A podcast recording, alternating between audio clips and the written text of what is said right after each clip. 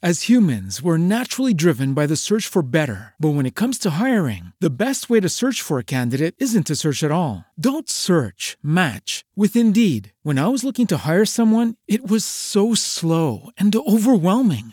I wish I had used Indeed. If you need to hire, you need Indeed. Indeed is your matching and hiring platform with over 350 million global monthly visitors, according to Indeed data, and a matching engine that helps you find quality candidates fast. Ditch the busy work. Use Indeed for scheduling, screening, and messaging so you can connect with candidates faster. And Indeed doesn't just help you hire faster. 93% of employers agree Indeed delivers the highest quality matches compared to other job sites, according to a recent Indeed survey. And listeners of this show will get a $75 sponsored job credit to get your jobs more visibility at Indeed.com slash podcast. That's Indeed.com slash podcast. Terms and conditions apply. With Lucky Land slots, you can get lucky just about anywhere. Dearly beloved, we are gathered here today to. Has anyone seen the bride and groom? Sorry, sorry, we're here. We were getting lucky in the limo and we lost track of time. No, Lucky Land Casino, with cash prizes that add up quicker than a guest registry. In that case, I pronounce you lucky. Play for free at LuckyLandSlots.com. Daily bonuses are waiting. No purchase necessary. Void where prohibited by law. 18 plus. Terms and conditions apply. See website for details.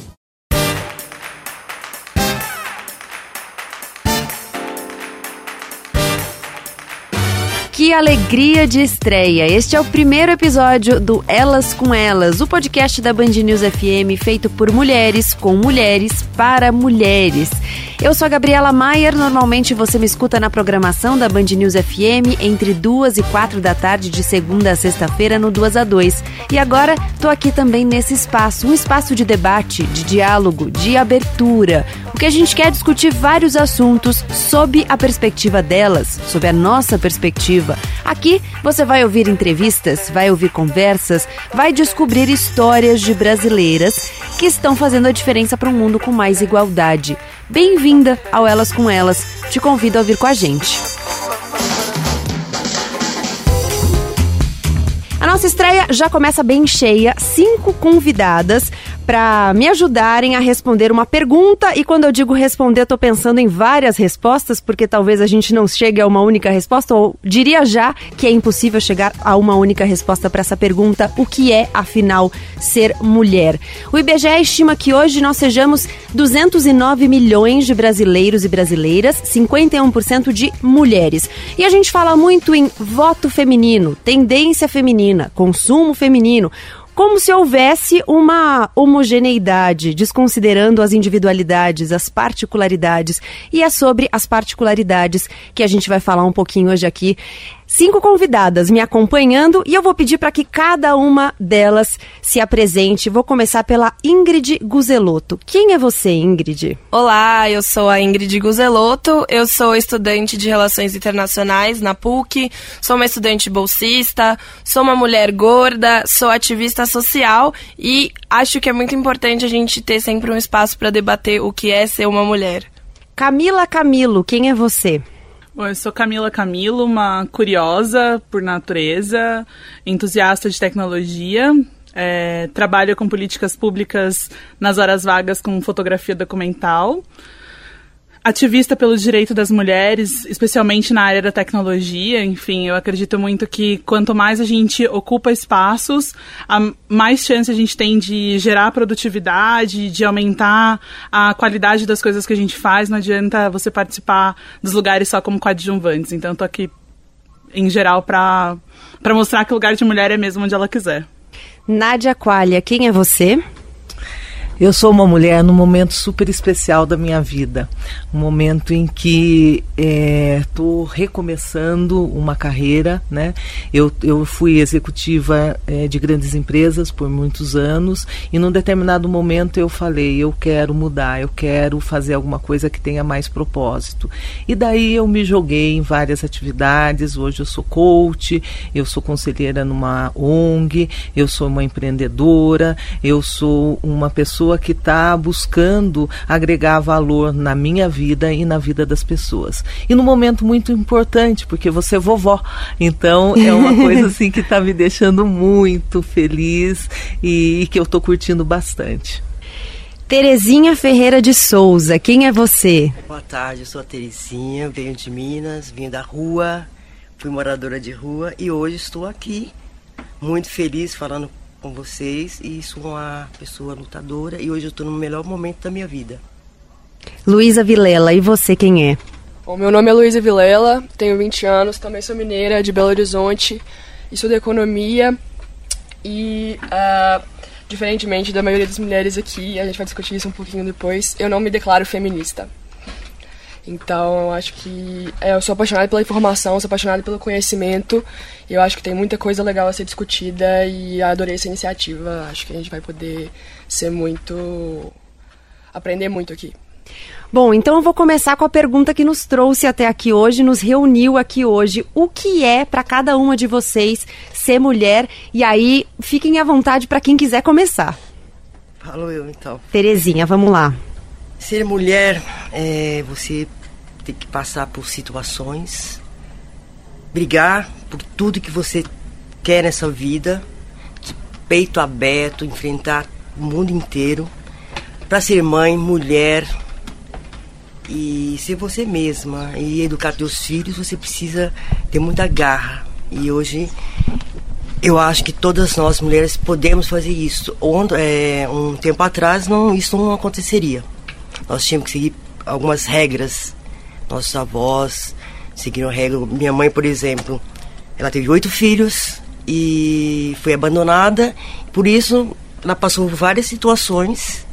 Nós moramos na rua, e no caso assim, ela nós naquela época nosso pai ele queria nos casar com a pessoa que ele queria, com qualquer pessoa. Ele arrumava um casamento para nós mulheres. Eram seis filhas. E nós brigávamos por isso. Não. Nós é, nos afastamos dele.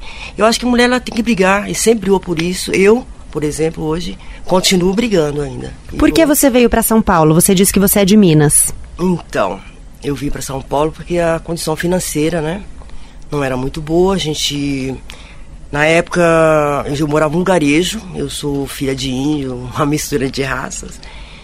E minha mãe ficou com oito filhos pequenos, sozinha para criar. E tivemos que vir para uma cidadezinha que seria Virgolândia, não seria uma cidade grande, um lugarejo, lugarejo também, porque nós estávamos doentes. Todos os filhos estavam com febre amarela. E ela vendeu aquela casinha e viemos para Vigolândia. Não deu certo, fomos para Governador Valadares. E chegando lá, a casa que ela vendeu, a pessoa não pagou. E nós fomos morar na rua. Minha mãe e os filhos. E aí tivemos que ficar, pedir esmola, pedir comida, é, pedia. limpar, varrer um quintal, troca de comida. Trabalhamos em casa de família. Aí minha mãe foi trabalhar numa pensão e ela nos levava para ajudar a fazer limpeza. Eu, tinha seis anos de idade. E a sobra das comidas do prato do, do, dessa, dessa pensão a gente levava para casa para gente comer. E assim fomos caminhando, né? E crescendo, fomos trabalhar em casa de família. A parte pior é essa aí, porque o assédio, né? Os, patrões acham que podia nos tocar, fazer tudo. Então isso era muito constrangedor, humilhante. E nós tínhamos medo de falar, porque sempre nós estaríamos errados. Sempre nós as empregadas domésticas não podia falar porque ninguém acreditava. E tivemos que vencer tudo isso aí. E ainda hoje acontece, viu, gente? Com certeza.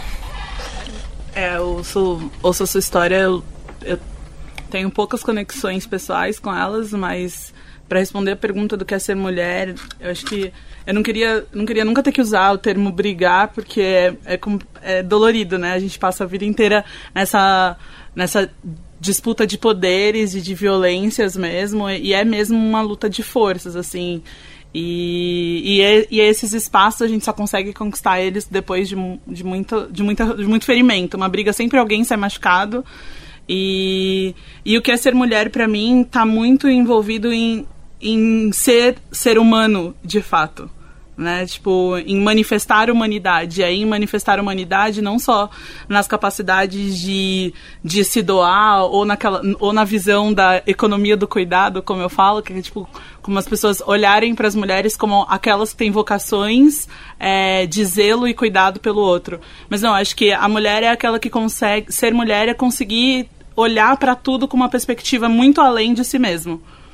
Né? Você precisa sair, quando você sai na rua, você precisa pensar que, é, apesar de poder vestir o que você quiser, sua roupa pode trazer olhares de condenação dos outros. Você, ao mesmo tempo, você é filha, é mãe, é esposa, é amiga, é, é parceira, enfim, é funcionária, às vezes é chefe. E aí, ser mulher permeia todas essas, essas outras atividades. Eu acho que não existe um ser, uma definição de ser. Uh, a história da Terezinha mexe comigo sempre que eu escuto. Porque meu, meu, primeiro, meu primeiro emprego, eu tava lembrando disso esses dias.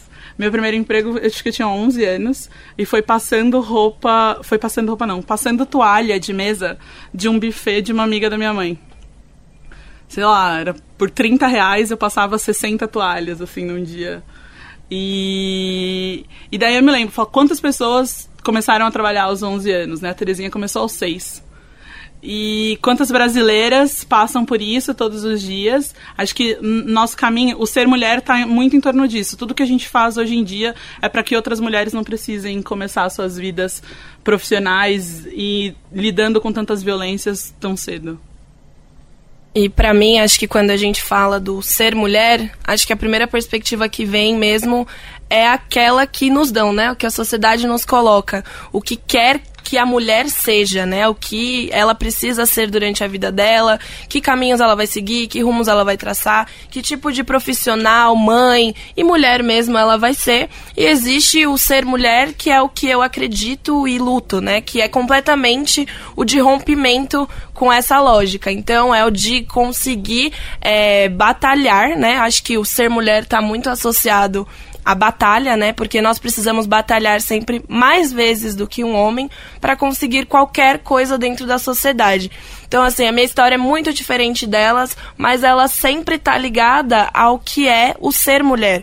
Porque a minha história começou quando eu comecei a observar a minha mãe dentro de casa sofrendo violência doméstica, entendendo que aquela condição a qual ela estava resposta naquele momento é porque ela era uma mulher.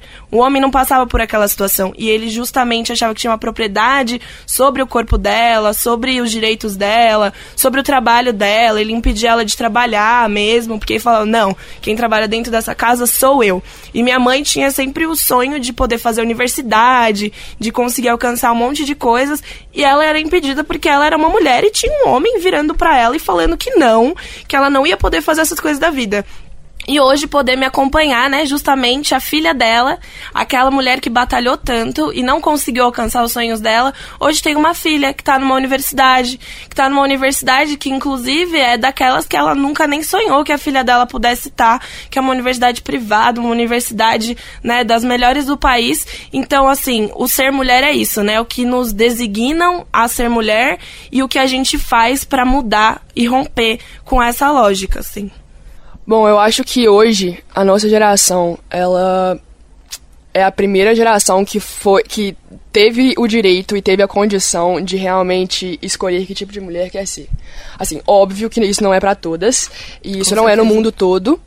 É, a gente ainda tem muitos problemas é, em países é, do, do, Oriente Médio, das, onde as mulheres não têm direitos básicos e tal, mas olhando de uma forma geral, as mulheres nunca tiveram tão bem As humans, we're naturally driven by the search for better. But when it comes to hiring, the best way to search for a candidate isn't to search at all. Don't search, match with Indeed. When I was looking to hire someone, it was so slow and overwhelming.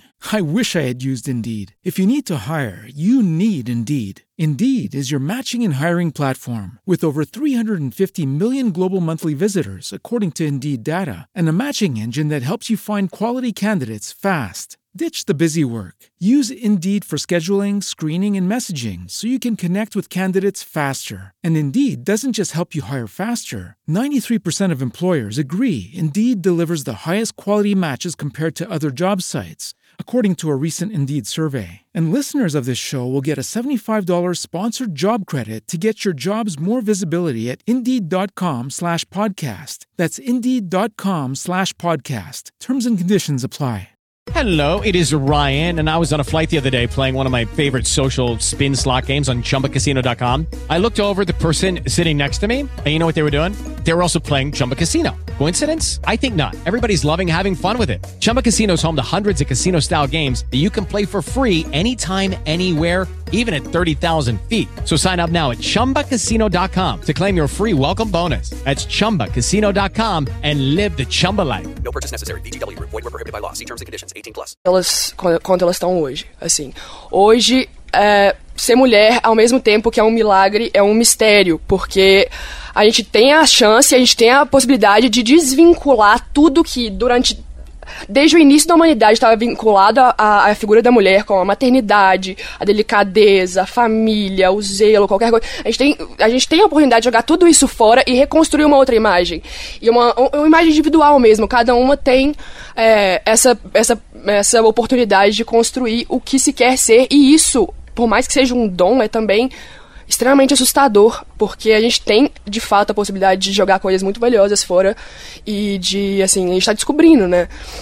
A gente tem a oportunidade de jogar coisas muito valiosas que já foram construídas fora, ao mesmo tempo que a gente tem a oportunidade, graças a Deus, de jogar muitas coisas que não prestavam fora.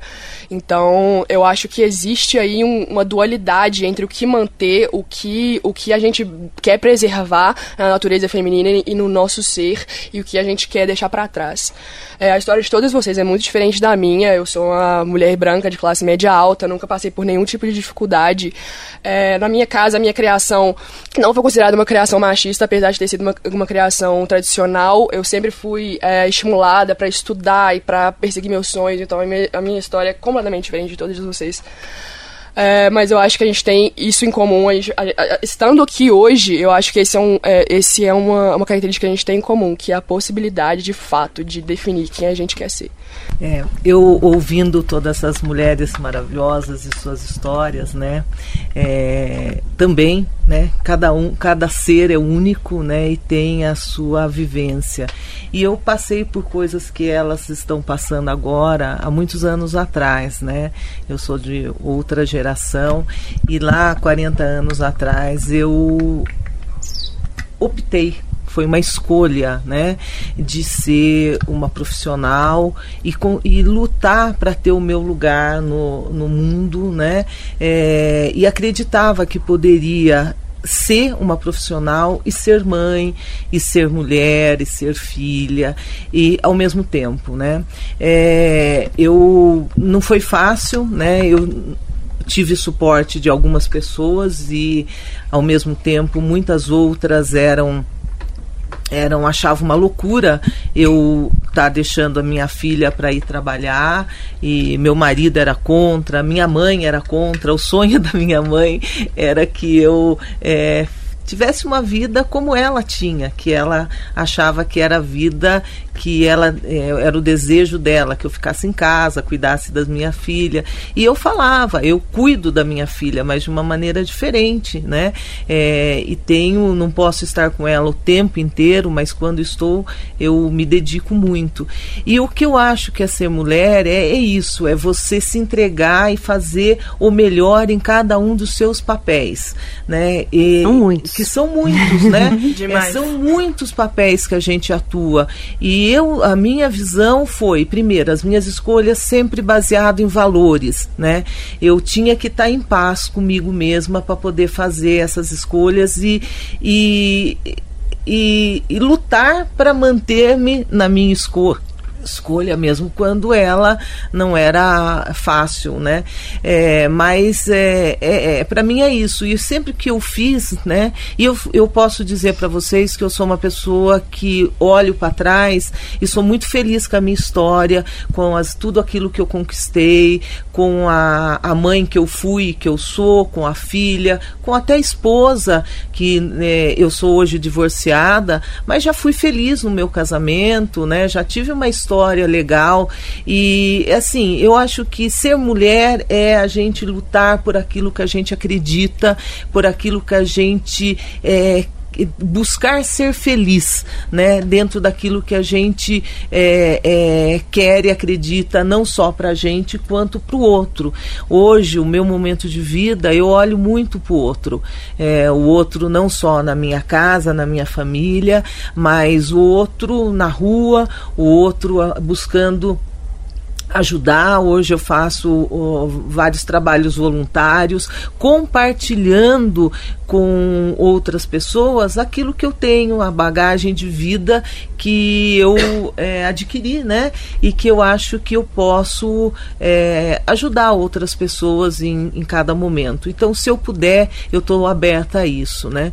Então, para mim é isso. Ser mulher é fazer o melhor em cada um dos seus papéis e vivendo de acordo com seus valores e, e estando em paz com você e vivendo o amor, que acho que, que é o que nos leva a ser feliz, né? E o amor de uma maneira muito mais abrangente, não estou falando daquele... do condicionado. Do, é, do condicionado, eu estou falando... O romântico. É, também. do romântico, eu estou falando de uma coisa mais global, né?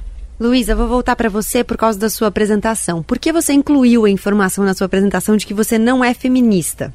Sim, mas o, o, você quer saber o motivo? Eu quero saber qual... por que você, não, você diz que você não é feminista. Sim, o motivo pelo qual eu não me considero feminista. Uhum.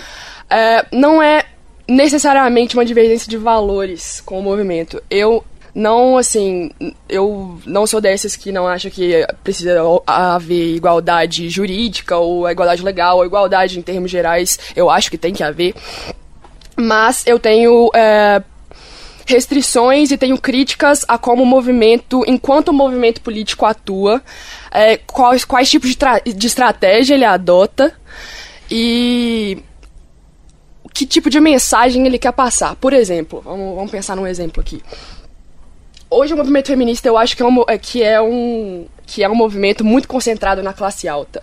Ele discute muitos problemas de classe alta. Assim, a, a gente tem mulheres é, por exemplo, como a Terezinha no Brasil ainda, que não tiveram a oportunidade de estudar, é, tem problemas econômicos gravíssimos, e o movimento feminista está preocupado em, em, discutir, sei lá, se é, mulher deve pagar a mesma coisa na balada. Um problema totalmente da classe alta, que não afeta a maioria das mulheres que precisam realmente da ajuda de ajuda, de, de serem, de serem é, o foco da discussão. Uhum. É, a discussão do feminismo, por exemplo, o feminismo nos Estados Unidos, para mim, é o mais bizarro. para mim, é o mais bizarro.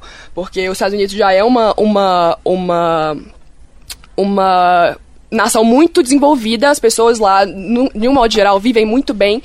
Então, pra, parece que eles não têm assunto para tratar. E eles, assim, é, eles, eles lutam e as lutas e, as, e, as, e as, os debates são todos sobre coisas minoritárias. Eles não veem, por exemplo, o tanto que eles poderiam ajudar mulheres que estão uh, vivendo sob um, um, sei lá, um regime teocrático, autoritário no Oriente Médio, eles não falam nada sobre isso. Eles não falam nada sobre as mulheres não poderem votar, não poderem dirigir, terem que se subjugar ao marido, é, serem apedrejadas se forem estupradas ou se forem ou se, se relacionarem depois da, de, de se tornarem viúvas. Ninguém fala sobre isso. A gente fala sobre é, o tamanho do short. O é, tamanho do short, ou é, o tanto que eu queria muito sair de peito para fora na rua, sabe? São, são, são, são coisas que não fazem real diferença na qualidade de vida das mulheres.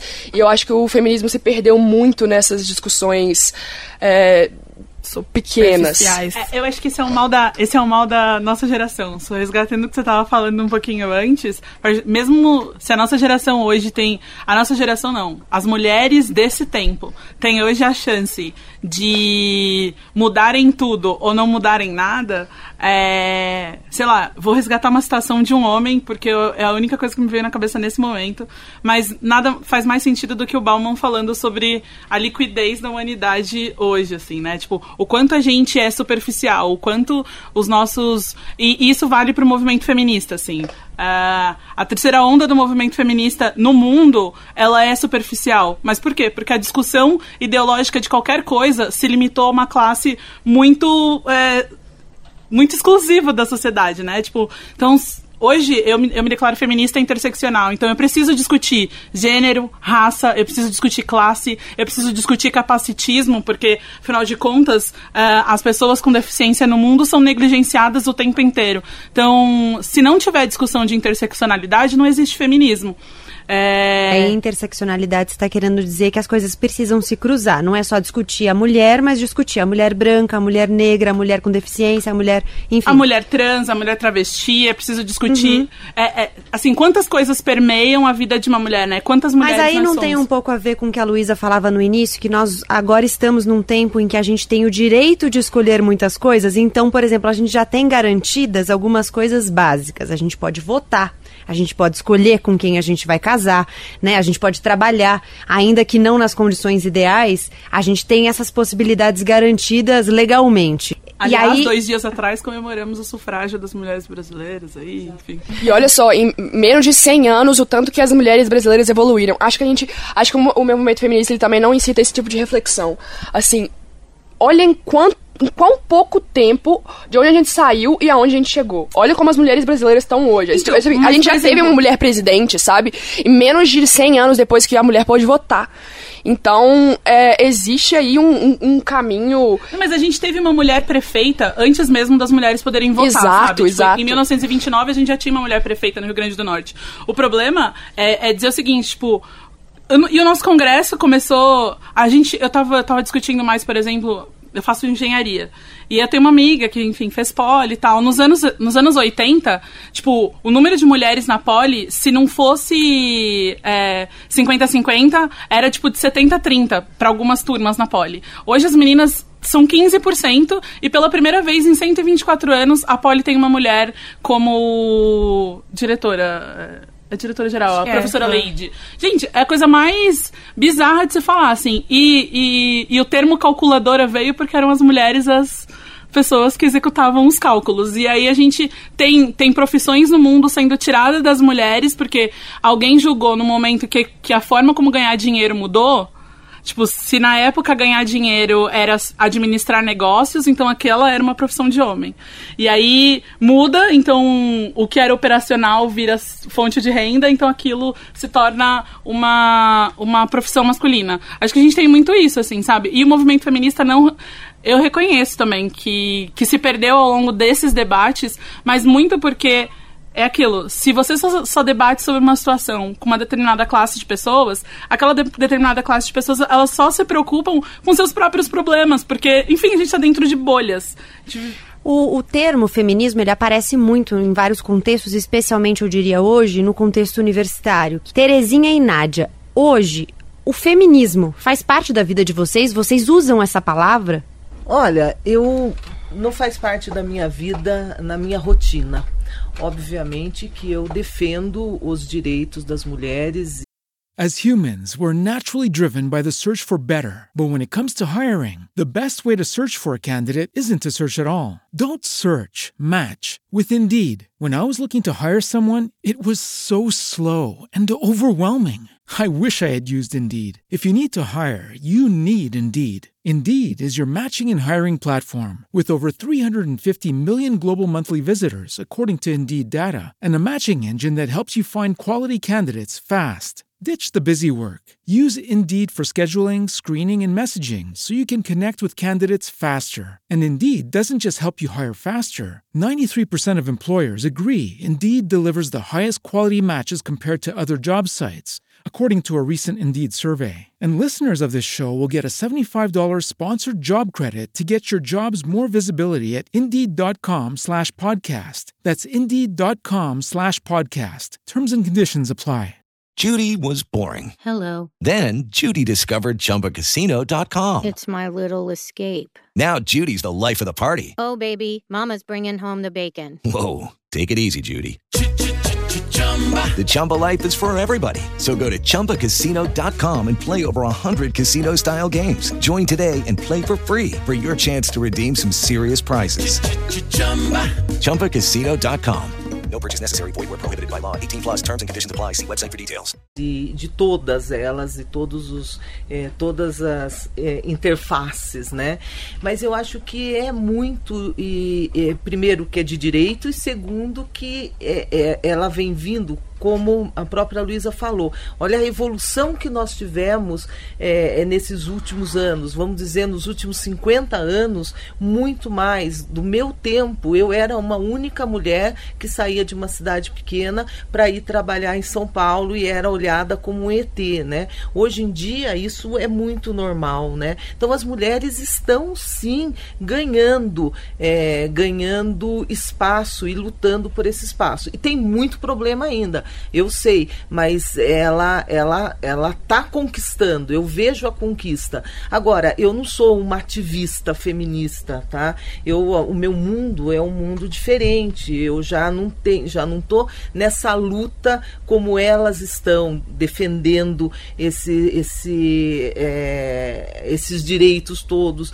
É meio que eu já eu passei por essa fase, né? Eu tive a minha luta, minhas amigas tiveram outras lutas e eu hoje em dia estou é, vivendo um outro momento onde admiro acho que é correto, mas não faz parte do meu dia a dia. Não sei se vocês uhum. entendem isso. Não, e aí quando eu trago essa questão, eu estou falando é, do uso da palavra mesmo, porque eu estou entendendo aqui que todo mundo está alinhado no sentido de defender a igualdade, ainda que cada um use uma palavra diferente. com certeza. Terezinha, faz parte do, do seu vocabulário, você está próxima dessa palavra, você convive com pessoas que se identificam como feministas, você se identifica como feminista. Isso é um assunto na sua vida? Pensando bem, agora, nesse bate-papo, eu estou entendendo que eu vivi, eu vivo o feminismo não sabendo que eu praticava isso na minha casa, ensinando para meus filhos.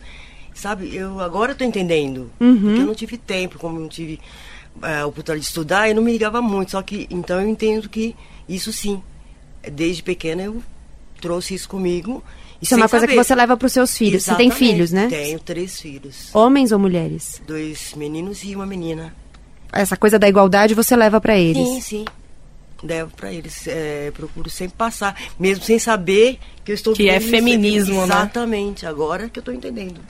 Eu concordo muito com o que a Luísa colocou, porque eu acho que é justamente isso. E a Terezinha vem para comprovar, né, pra gente, justamente isso. Eu sempre falo que eu aprendi, né, voltando ali à situação da minha mãe, mas eu aprendi o que era o feminismo com as práticas dela, de virar as costas pra um cara e falar: não, irmão, você não vai poder me machucar e eu vou buscar viver a minha vida, entrar no mercado de trabalho, você querendo ou não.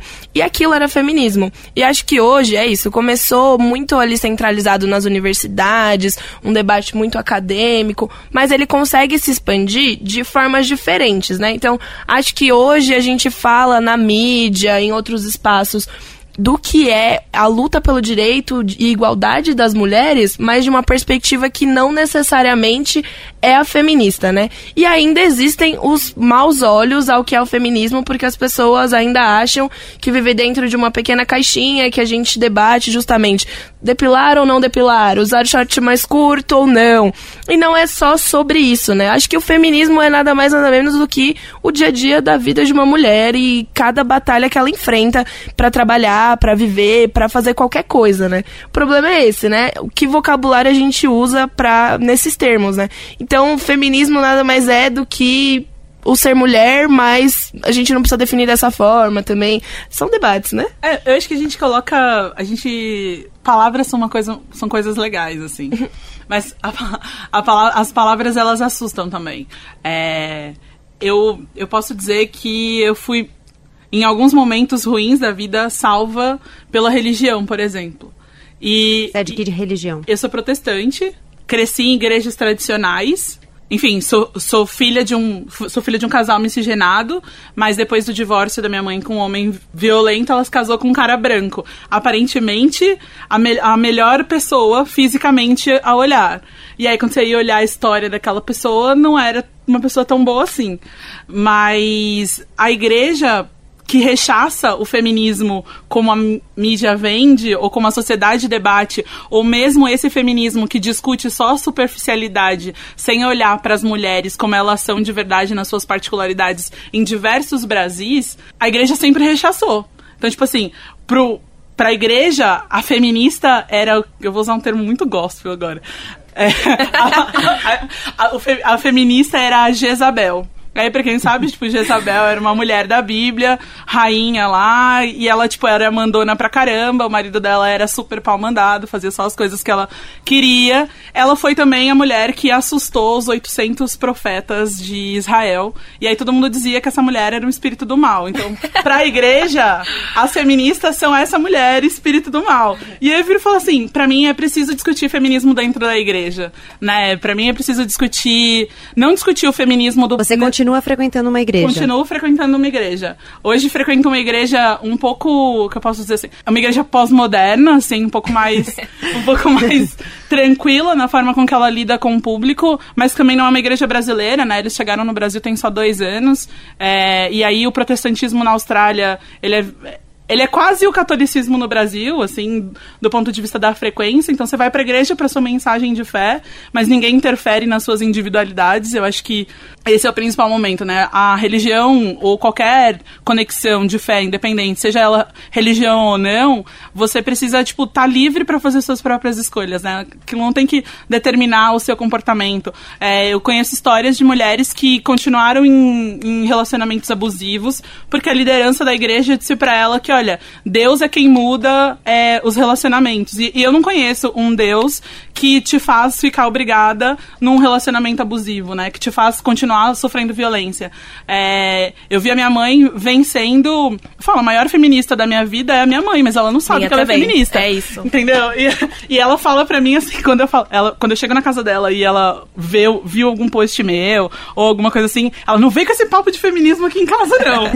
então, mas ela, mas ela passou a vida inteira trabalhando em dois, três empregos para sustentar três filhos, enfim. E, e aí eu falo para ela, mãe, você é meu maior exemplo de feminismo. Ela não sou nada disso. Isso não é de Deus. assim.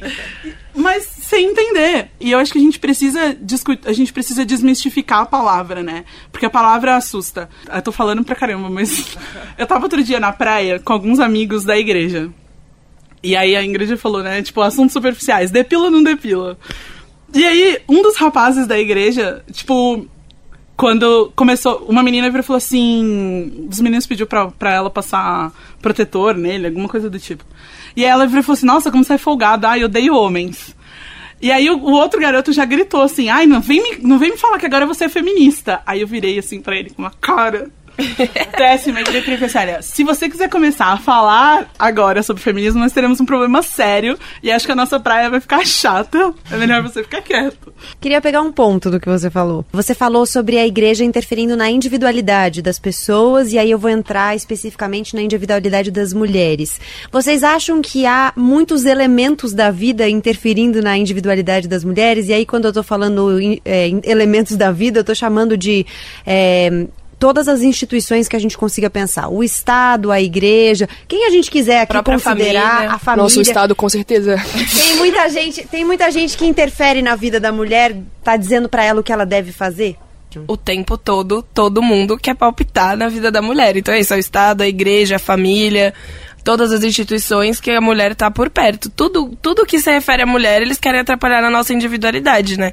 E aí são os mais diversos debates. Então, se você está falando da sua família, a sua família fez um plano de vida para você quando você nasceu.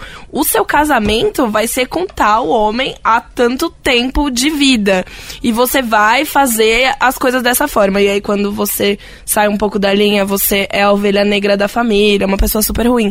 A igreja, a igreja também também, para mim, foi uma coisa que me salvou, assim. Hoje eu não sou mais da igreja, hoje eu sou. Você era de que religião? Eu era. Eu também era protestante. E aí eu frequentei. Não mais, hoje eu sou da Umbanda. Mas quando eu era da igreja, foi nesse processo da violência da minha mãe, a gente começou a frequentar a igreja com essas promessas de salvação e tudo mais. E aí eu não entendia nada, rolava um vislumbramento, né, com a situação, mas aí me afastei. E aí a igreja foi um problema para isso, porque eu sempre tinha normas a cumprir. A minha família sempre me colocou normas a cumprir. Eu me afastei de muita gente da minha família por razões muito específicas, como meus posicionamentos políticos, pela universidade que eu escolhi fazer achava que eu tinha que fazer outra coisa na minha vida. É, pelo jeito que você faz? Eu faço relações internacionais e acham que isso é uma bizarrice, que tem que fazer curso tradicional e qualquer coisa do tipo. Pelo jeito que eu me Que é visto. curso tradicional? Sei lá, medicina, direito, que eu devia fazer isso e eu nem ia ter acesso a relações internacionais, imagina o restante. Mas aí se afastam pelo jeito que eu me visto, pelo jeito que eu corto meu cabelo, pelo jeito que eu gosto de ter piercings ou tatuagens. É, não gostam dos empregos que eu quero trabalhar, acham que é, desvalorizar é, o, que, o que eu quero. Eu quero ajudar sempre as pessoas, né? Explicando melhor. Eu quero sempre estar em empregos e situações que eu possa, de alguma forma, ajudar pessoas. E pra eles o que vale é conseguir ali dinheiro e esse tipo de coisa. Então são sempre debates que me impedem. E é óbvio que isso não acontece com o meu irmão ou com o meu primo, que são, né, o- os outros dois da família que todo mundo cuida da vida. Mas é bem diferente comigo e com eles não. Então eles puderam fazer a escolha deles do jeito que eles quiseram, fizeram tudo muito mal Você acha feito. que é porque eles são homens? É, porque eles são homens, porque eu fui muito mais cobrada. Muito, muito, muito mais cobrada. Se pra eles um, sei lá, um 6, assim, colocando numa escala, né, de 0 a 10, se pra eles o 6 tava bom, pra mim o 11 ainda era pouco, não era suficiente. Então, assim, tudo atrapalha na nossa individualidade. A gente nunca pode ser quem a gente quer. E eu demorei muito pra descobrir quem eu era, porque todo mundo sempre me impedia de ver quem eu era. Então eu Você acha colo- que hoje você descobriu? Ai, hoje eu acho que eu descobri. Hoje eu. Que bom. Eu sou uma mulher, eu sou uma mulher que tá seguindo os caminhos que eu quero e que ninguém mais quer, sabe? Isso foi um processo muito ruim, muito absurdo, péssimo e principalmente de autoestima, assim, né? A, a a minha autoestima é afetada pelas instituições, porque as pessoas falam que tem que ser de outro jeito, a mídia fala que tem que ser de outro jeito, tudo diz que tem que ser de outro jeito. De outro mas jeito como? tem que ser magro, tem que ser loiro, tem que ser branco, tem que ser tudo, né? E no fim das contas não é nada como eles querem. E aí o tempo inteiro ficam palpitando sobre como tem que ser. Muita gente interferiu na vida de vocês, disse que vocês tinham que fazer? Olha, eu vou falar da minha experiência. Por incrível que pareça, né, há tantos anos atrás, eu sempre tive muita. Então, vamos dizer que eu tive a sorte de estar numa família que sempre respeitou mim, muito ah, aquilo que eu colocava como o que eu queria fazer. Então, eu fui, eu decidi sair de Itatiba e estudar em Campinas e meu pai me deu suporte. Eu decidi fazer engenharia de alimentos e nunca ninguém me cobrou absolutamente nada de ser médico ou de ser advogado, né? É, eu é, quando eu decidi, sim, é, era casada, tinha filho, que eu decidi trabalhar, e trabalhar em São Paulo, viajar todo dia, daí sim eu tive, foi onde começou, a, é, quando eu comecei a sentir realmente uma, é, uma resistência, tanto da sociedade quanto familiar, porque foi um rompimento muito grande de paradigma eu fazer isso, né? Ninguém na sua família nunca tinha feito esse movimento? Não, foi um movimento que eu fiz e, e que para mim foi muito natural. Eu não me via fazendo nada extraordinário. Eu, eu, eu fiz faculdade, eu queria trabalhar e eu- se eu tenho trabalho em São Paulo, não tenho aqui, eu vou para São Paulo. E foi difícil pra você quando você sentiu essas, de alguma forma, esses julgamentos? Ah, sempre é, né? Porque você é, acaba tendo que é, é, sempre lutar, né, para se manter naquilo que você quer, né? Então, é, e na minha, no meu caso era uma, uma situação familiar mesmo, porque na época quando eu tomei essa decisão, meu marido na época não queria que eu trabalhasse, ele queria que eu cuidasse da minha filha, não que eu fosse trabalhar. Você só tem uma filha? Não, eu tenho duas. Duas. Tenho duas, mas naquela época era Hum. a Thaís, né? Então, assim, é, foi uma luta, mas uma luta que eu não abri mão e que e que para mim era normal fazer.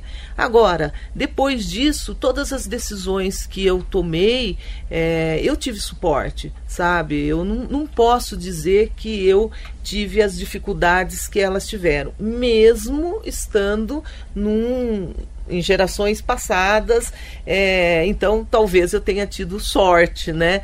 É, mas eu sempre lutei por conseguir aquilo. E eu sempre também, outra coisa que eu fiz, é sempre acreditei muito nas possibilidades. E se eu não estava bem, eu mudava, mesmo com medo, né? Mesmo sabendo que não ia ser fácil, eu enfrentava e falava assim, vamos em frente. Então, acho que eu tive. É, é, tive condição, tive suporte, mas teve alguma coisa dentro de mim que sempre me moveu a buscar algo é, maior, né? Tanto na empresa, quanto junto às minhas filhas, quanto junto a amigos, a, a, a trabalho atual. É, há três anos atrás eu falei assim, não vou mais ser executiva. Eu quero fazer uma carreira diferente, porque eu quero, é, aos 55 anos, eu decidi que eu queria mudar. E mudei, né? Tá sendo fácil? É, não, eu tenho um monte de, de, dificuldades, mas eu acho que encontrei o meu caminho. E, e o meu caminho, ele não é alimentado por uma coisa só, é alimentado por várias. E eu preciso desses vários papéis, tanto pessoais quanto profissionais, para para estar tá bem, para me alimentar.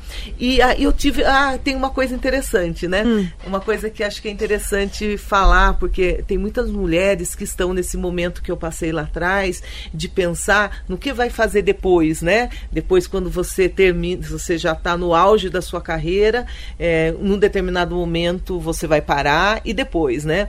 E eu decidi isso, como eu falei, né? E sabe o que me cobravam? E daí eu tive cobrança da sociedade como que você deixou, é, como é que você deixou um emprego tão maravilhoso, como é que você antes era, tinha o sobrenome X, né, da empresa, tinha o status, tinha o cargo, tal, é, você, como é que pode, né, hoje em dia você não trabalha, Gente, eu trabalho muito mais até do que eu trabalhei, mas eu não trabalho mais naquele modelo formal, tal. Você não, não se arrepende? status, né, que eu tinha antes de ser diretora de uma grande empresa, de representar, tal, né?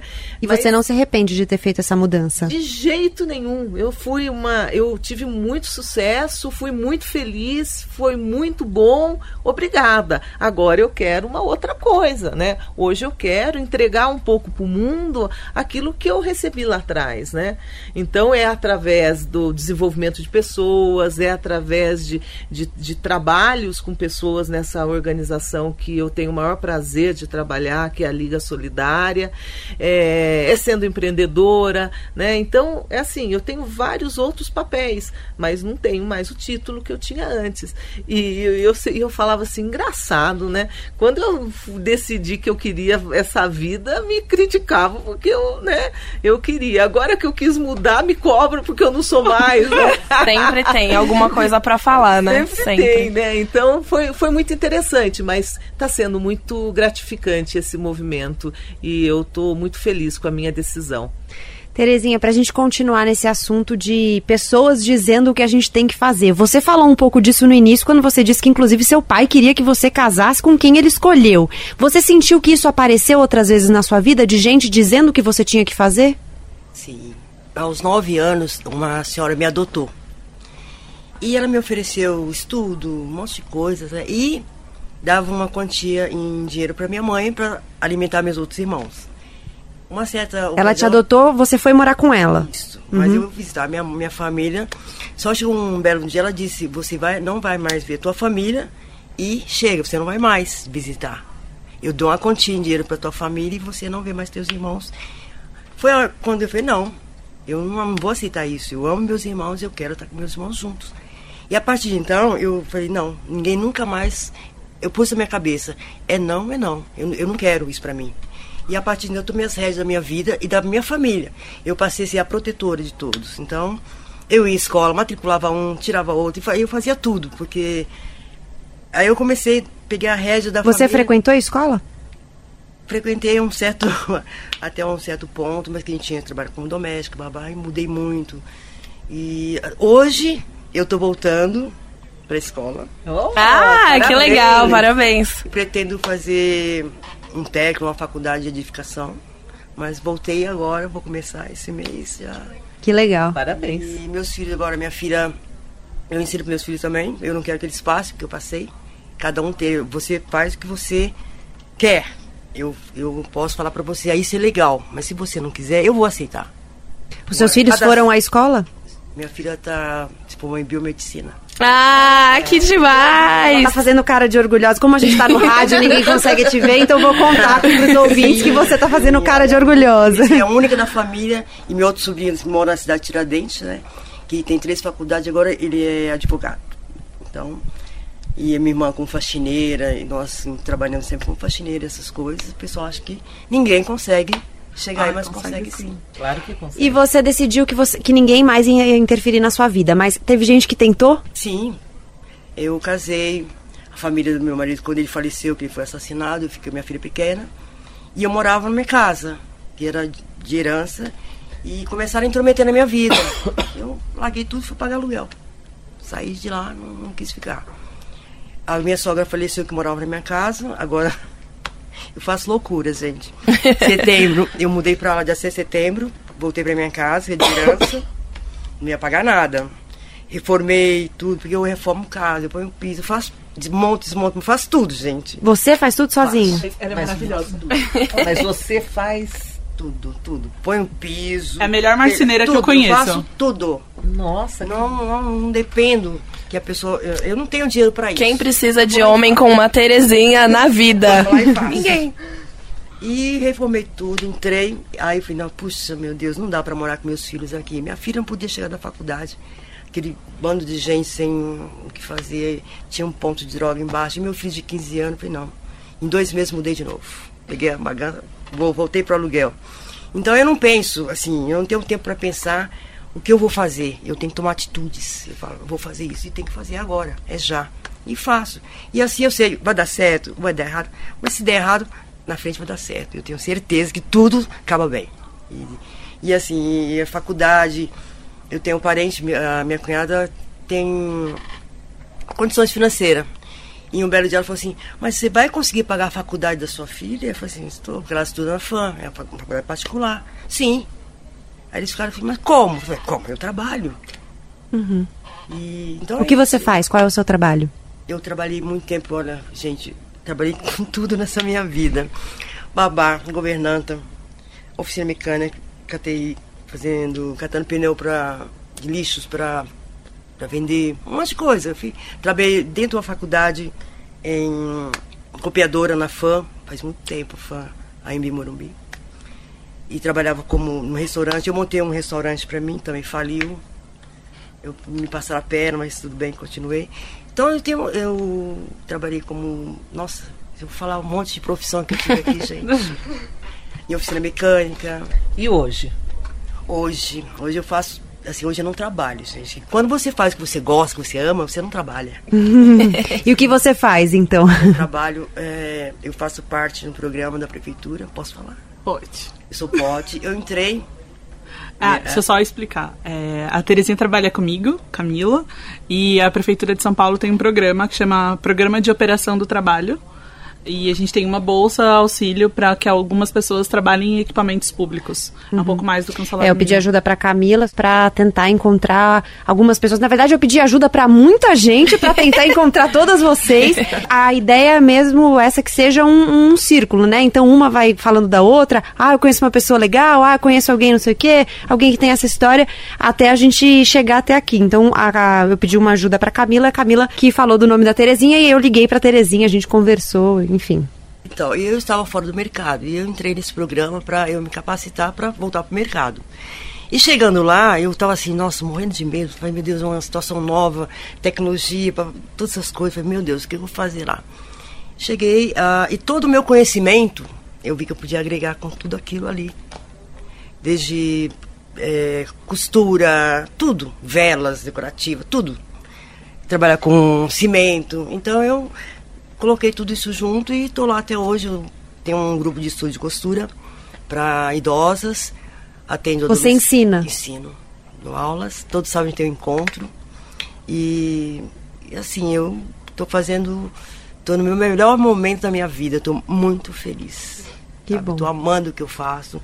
Tem senhoras assim As humans, we're naturally driven by the search for better. But when it comes to hiring, the best way to search for a candidate isn't to search at all. Don't search, match with Indeed. When I was looking to hire someone, it was so slow and overwhelming. I wish I had used Indeed. If you need to hire, you need Indeed. Indeed is your matching and hiring platform with over 350 million global monthly visitors, according to Indeed data, and a matching engine that helps you find quality candidates fast. Ditch the busy work. Use Indeed for scheduling, screening, and messaging so you can connect with candidates faster. And Indeed doesn't just help you hire faster. 93% of employers agree Indeed delivers the highest quality matches compared to other job sites, according to a recent Indeed survey. And listeners of this show will get a $75 sponsored job credit to get your jobs more visibility at Indeed.com slash podcast. That's Indeed.com slash podcast. Terms and conditions apply. It is Ryan here, and I have a question for you. What do you do when you win? Like, are you a fist pumper? A woohooer, a hand clapper, a high fiver. I kind of like the high five, but if you want to hone in on those winning moves, check out Chumba Casino. At chumbacasino.com, choose from hundreds of social casino style games for your chance to redeem serious cash prizes. There are new game releases weekly, plus free daily bonuses. So don't wait. Start having the most fun ever at chumbacasino.com. No purchase necessary. VGW Group. Void were prohibited by law. See terms and conditions. 18 plus. que chegam lá, é, começa a aprender a costurar e vai pro mercado, coisa que ela tá fora. Ela treina, treina, ensina alguma coisa, ela faz um teste, passa. E é isso que eu gosto de fazer. e Tô amando fazer. Então eu não trabalho, gente. Pra mim isso é uma diversão. Eu tô muito feliz nesse momento. Luísa, você trouxe uma experiência um pouco diferente. Disse que seus pais sempre te estimularam a fazer o que você tivesse vontade e tudo mais. Mas na hora que eu falei do Estado, você logo falou: ah, o Estado muito. mete a mão ali, mete o nariz na vida da mulher. Por que você falou isso? Qual a sua experiência aí dessa coisa de as pessoas interferirem? Na verdade, assim, eu estudo economia, então é, o intervencionismo do, do Estado é um tema recorrente nas minhas discussões, não só na vida da mulher, mas na vida de qualquer pessoa. Eu vejo quanto isso é ruim, né? ah, porque basicamente a gente tem uma elite política que não sabe, não, não, não, tem, não faz a menor ideia do que é o povo, definindo como, co- como o povo vai viver. Então foi mais no sentido de, de eu ser liberal do que no sentido de, ah, eu achar que o Estado é, é injusto contra as mulheres. Eu não acho. Eu acho que a nossa legislação, inclusive, ela é bem, ela é bem equilibrada nesse sentido. E, e sua- na sua experiência pessoal, você teve muita gente te dizendo o que você tinha que fazer ou você teve a, a liberdade ali para tomar suas decisões? Então, assim, eu acho que isso depende muito é, da gente, sabe? É, o, o tanto que, que, que as pessoas interferem na sua vida depende muito de você deixar. As histórias de, de, de todas vocês é, exemplificam muito isso. Assim, não vou dizer que a minha avó adora que eu tenha cabelo curto, que eu tenha tatuagem, que eu tenha piercing, ela não gosta. Mas é, eu nunca tive isso como empecilho pra fazer o que eu gostava e nem empecilho pra, pra amar minha avó, assim. Eu falo, vovó, eu te juro que eu vou te dar orgulho em outras coisas, mas eu vou fazer uma outra tatuagem aqui semana que vem. É, sei lá, tipo, óbvio, to- todo mundo gosta de, de meter o dedo na vida dos outros. Eu acho que isso não tem muito a ver com gênero, sinceramente. Eu acho que todo mundo gosta de opinar na vida do outro, falar que o outro tá fazendo errado. Eu vi isso, eu vejo isso o tempo inteiro em no- mais diverso pool de pessoas possível. Ah, eu acho que é muito como você como você lida com isso mesmo, assim, ah, tá, você tá, é, por exemplo, minha mãe não queria que eu mudasse pra São Paulo, eu mudei pra São Paulo com 17 anos pra estudar, pra fazer faculdade, minha mãe não queria, falou que não tava pronta e não sei o que, eu conversei com eles e falei, ó, eu vou, assim, se vocês não quiserem pagar, eu arranjo um jeito de pagar, eu peço bolsa, qualquer coisa, e a partir do momento que você veio, eles te apoiaram? Sim. Assim, eu nunca tive. Eu nunca tive um pai. Também, assim, e tudo depende, né? Porque eu também nunca tive um pai tirânico que, não, não vou dar dinheiro e você só faz o que eu quiser. Não, era tudo sempre muito conversado. Eu tenho uma família muito boa, tenho um privilégio gigante eu, e eu reconheço isso. Mas eu acho que o nível de interferência que as pessoas têm na sua vida depende muito de o quanto você deixa. Camila. Eu acho que tem, tem questões, assim. Também acho que, que as pessoas, o Estado, as instituições só interferem na sua vida se você deixar. Mas tem gente, aí boa parte da sociedade, das, das mulheres em geral e das pessoas em geral, demoram a perceber que elas podem enfrentar esses status quo que são impostos o tempo inteiro. Porque é síndrome de Gabriela, sabe? Eu nasci assim, eu cresci assim, você sempre assim. E, e se todo mundo diz para você que a vida sempre foi assim, ouvido essa. é muito difícil você, você mudar.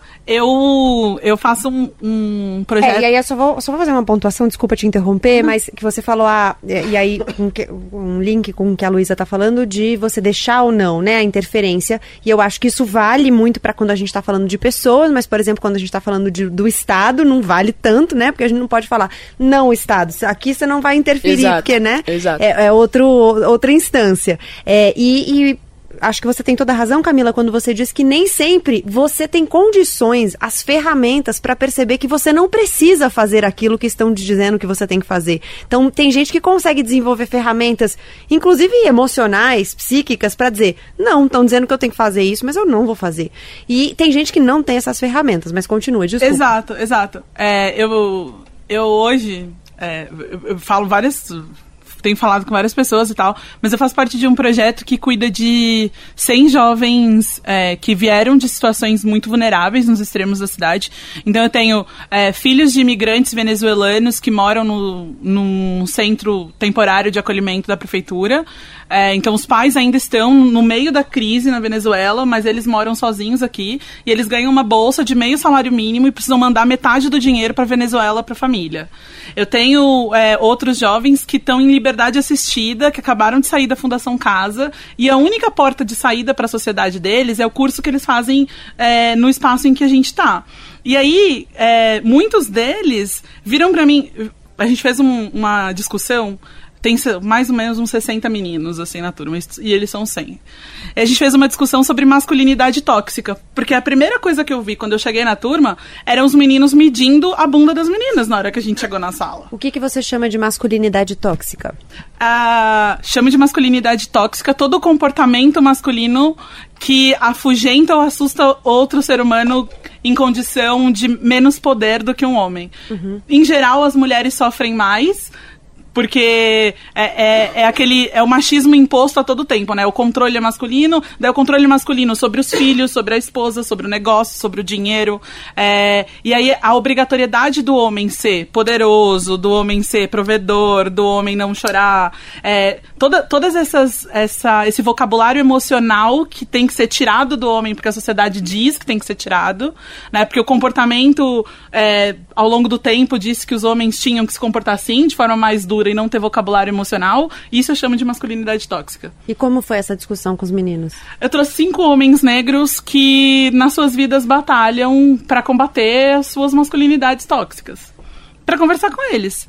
E perfis completamente diferentes. Então, um designer, um arquiteto, um advogado e um gestor de políticas públicas. Que eram alguns das idades deles, outros mais velhos, e a- o rosto dos meninos, ao olhar aqueles homens negros que viveram as mesmas situações que eles viveram, os en- quando se perceberam homens, uns- os enquadros, a- as violências, o racismo, quando eles, quando eles viram as histórias daqueles caras, ainda assim, superando todas essas histórias, e tipo, eu entrei na faculdade, eu me formei, eu tenho minha família, tá aqui minha esposa, tá aqui minha namorada, tá aqui meu companheiro, porque também ver um homem negro, gay, é, é, num espaço de, com lugar de fala, com al- alguém podendo falar, contando sua própria história, tendo sua própria voz, fez diferença pra eles. Eles fizeram fila no final do encontro pra poder trocar ideia com essas pessoas. E, e o que eu percebo é muito isso, assim, a sociedade o tempo inteiro tentou intervir em como eu me comporto, em como eu me comporto. Desde pequena, de como eu tinha que usar vestido e eu odiava usar vestido. Hoje eu gosto de usar saia porque é a única coisa que não me aperta. E quando eu vou comprar uma calça, eu, tipo, tenho que experimentar 500 calças, porque não é em toda loja que eu vou encontrar uma, uma calça com corte pro meu tipo de corpo. Então eu prefiro usar saia e vestido porque veste melhor. Mas, n- enfim, quando eu era criança não podia ser isso. Tipo, eu tinha que sentar do jeito que a minha mãe dizia que tinha que sentar. É, Mas chegou um momento da vida, por exemplo, eu me percebi uma mulher negra há dois anos atrás. Porque eu nunca tive o limitador da raça, da cor da minha pele, pra mim. Eu tinha o limitador do, do, do gênero. Sempre tive limitador do gênero, comportamento. Porque menina não fala assim, menina não faz isso, menina não faz aquilo. Mas nunca é, você vai ter mais dificuldade por ser uma pessoa negra. E aí eu percebi isso quando eu hoje sento em, em espaços de, de poder. Quando eu hoje sento numa mesa para um São espaços de poder. É, por exemplo, eu fui convidada para participar de um painel na Poli. Que é a universidade. É, a Universidade USP, de Engenharia São da Paulo, USP. Faculdade é. de Engenharia. Faculdade de Engenharia da USP. Eu fui convidada para participar de um painel é, na USP. Eu, uma, uma universitária que não passou no- na FUVEST. Tentei duas vezes, mas não deu. Falei, bom, eu não vou me limitar mais por causa de uma prova. Vou tentar outras coisas. Mas o que me. é, o que fez com que as meninas me convidassem pra participar de lá foi, tipo, toda a outra luta, né? Tipo, toda a, a outra história de vida. E aí eu cheguei na mesa e tava assim, vice-presidente, tipo, das de uma das maiores empresas de tecnologia do mundo, assim. É Uma empresa centenária, e é vice-presidente de recursos humanos dessa empresa. Do outro lado, a diretora de pesquisa de um banco de investimentos. E eu, no meio dessa mesa das duas, e foi muito louco, porque foi no dia 15 de março do ano passado, a Marielle tinha sido assassinada no dia 14, que é inclusive meu aniversário. E aí, tipo, quando eu chego nesse lugar e eu sento com essas duas mulheres que tiveram vidas completamente diferentes das minhas e tenho um espaço pra falar sem ser invalidada, sem ser questionada, esse é um espaço de poder que ninguém, que ninguém na minha família imaginou que eu ocuparia. Bom, e aí eu, eu chego numa questão para entrar, para usar uma expressão que a gente tem ouvido muito, que é lugar de mulher. Vocês todas contaram histórias aqui de uma mudança de lugar na vida, né? De diferentes maneiras, mas todas mudaram de lugar e não se intimidaram de mudar de lugar, seja um lugar físico, seja um lugar social, seja um lugar é, emocional, intelectual, o que for, né? Todo mundo mudou de lugar ao longo da vida. O que eu queria perguntar para vocês é qual é o lugar que as mulheres podem ocupar na visão de vocês? E aí eu tô falando não só de trabalho, porque eu acho que essa expressão usa aparece muito na questão do trabalho, né? Lugar de mulher é onde, enfim, em que profissão. Mas quando vocês ouvem isso, essa coisa do lugar de mulher, existe um lugar de mulher? Qualquer lugar, onde ela quiser. Todos os lugares. Inclusive uma mesa de bar, que as pessoas dizem que a mulher não pode ficar na mesa de bar, pode sim, deve. Porque tem muitas dessas coisas, né? Limitam a gente a vários espaços, principalmente, acho que a mulher tá muito é, sempre colocada no espaço privado e nunca no espaço público, né? Então, a mulher é aquela coisa de casa, de tudo. E o espaço público nunca é da mulher. O sair de casa, o ir viver a vida, o estar na noite, o qualquer coisa fora de casa nunca é lugar da mulher. Você se sente à vontade para fazer tudo isso fora de casa? Eu tenho medo, assim, eu sou uma pessoa que tem medo, óbvio, mas eu não deixo de Medo de fazer. quê? De s- homens. Tenho medo de encontrar homens de noite na rua.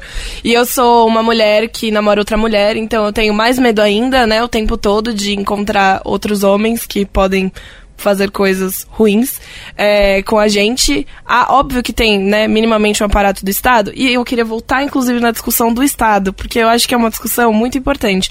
A gente evoluiu muito, né, em algumas das leis. Acho que hoje é, a Lei Maria da Penha socorre muito a vida da mulher. É, hoje tem a lei de assédio sexual, por exemplo, que é uma coisa que não tinha. Inclusive, é o primeiro carnaval, que a Uhum, gente que a vai gente vai passar, ter. né? Com a lei de assédio sexual tendo sido aprovada. Então, hoje as mulheres vão poder ter um outro tipo de voz. E aí entra justamente nessa questão, né? De como é, a mulher vai poder curtir o carnaval numa outra perspectiva hoje.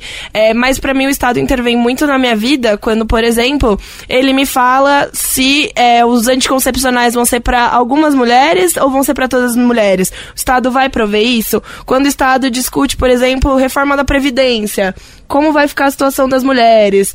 E tantas outras questões, né, que a gente se depara que discutem especificamente a vida das mulheres. Então, pra mim, tá sempre com um dedinho do Estado. E quando matam a Marielle Franco também, né, acho que a discussão de como o Estado intervém ou não na vida das mulheres.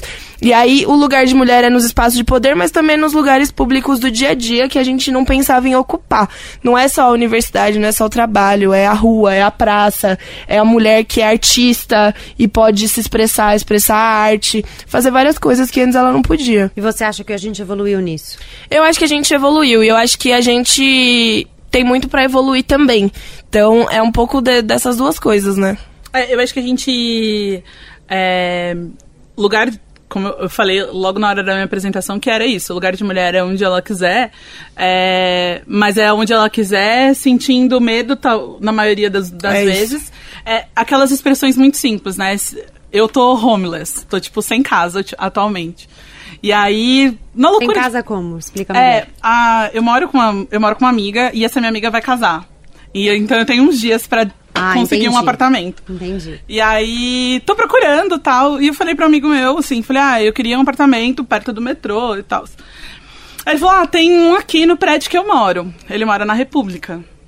E aí. República é um bairro noite. do centro de São Paulo. É. E aí eu virei e falei assim, cara, eu mudei da casa da minha mãe porque eu sofri uma tentativa de estupro 11 horas da noite, que é o horário que eu chego. Eu não vou andar a pé na Praça da República 11 horas da noite. É tipo...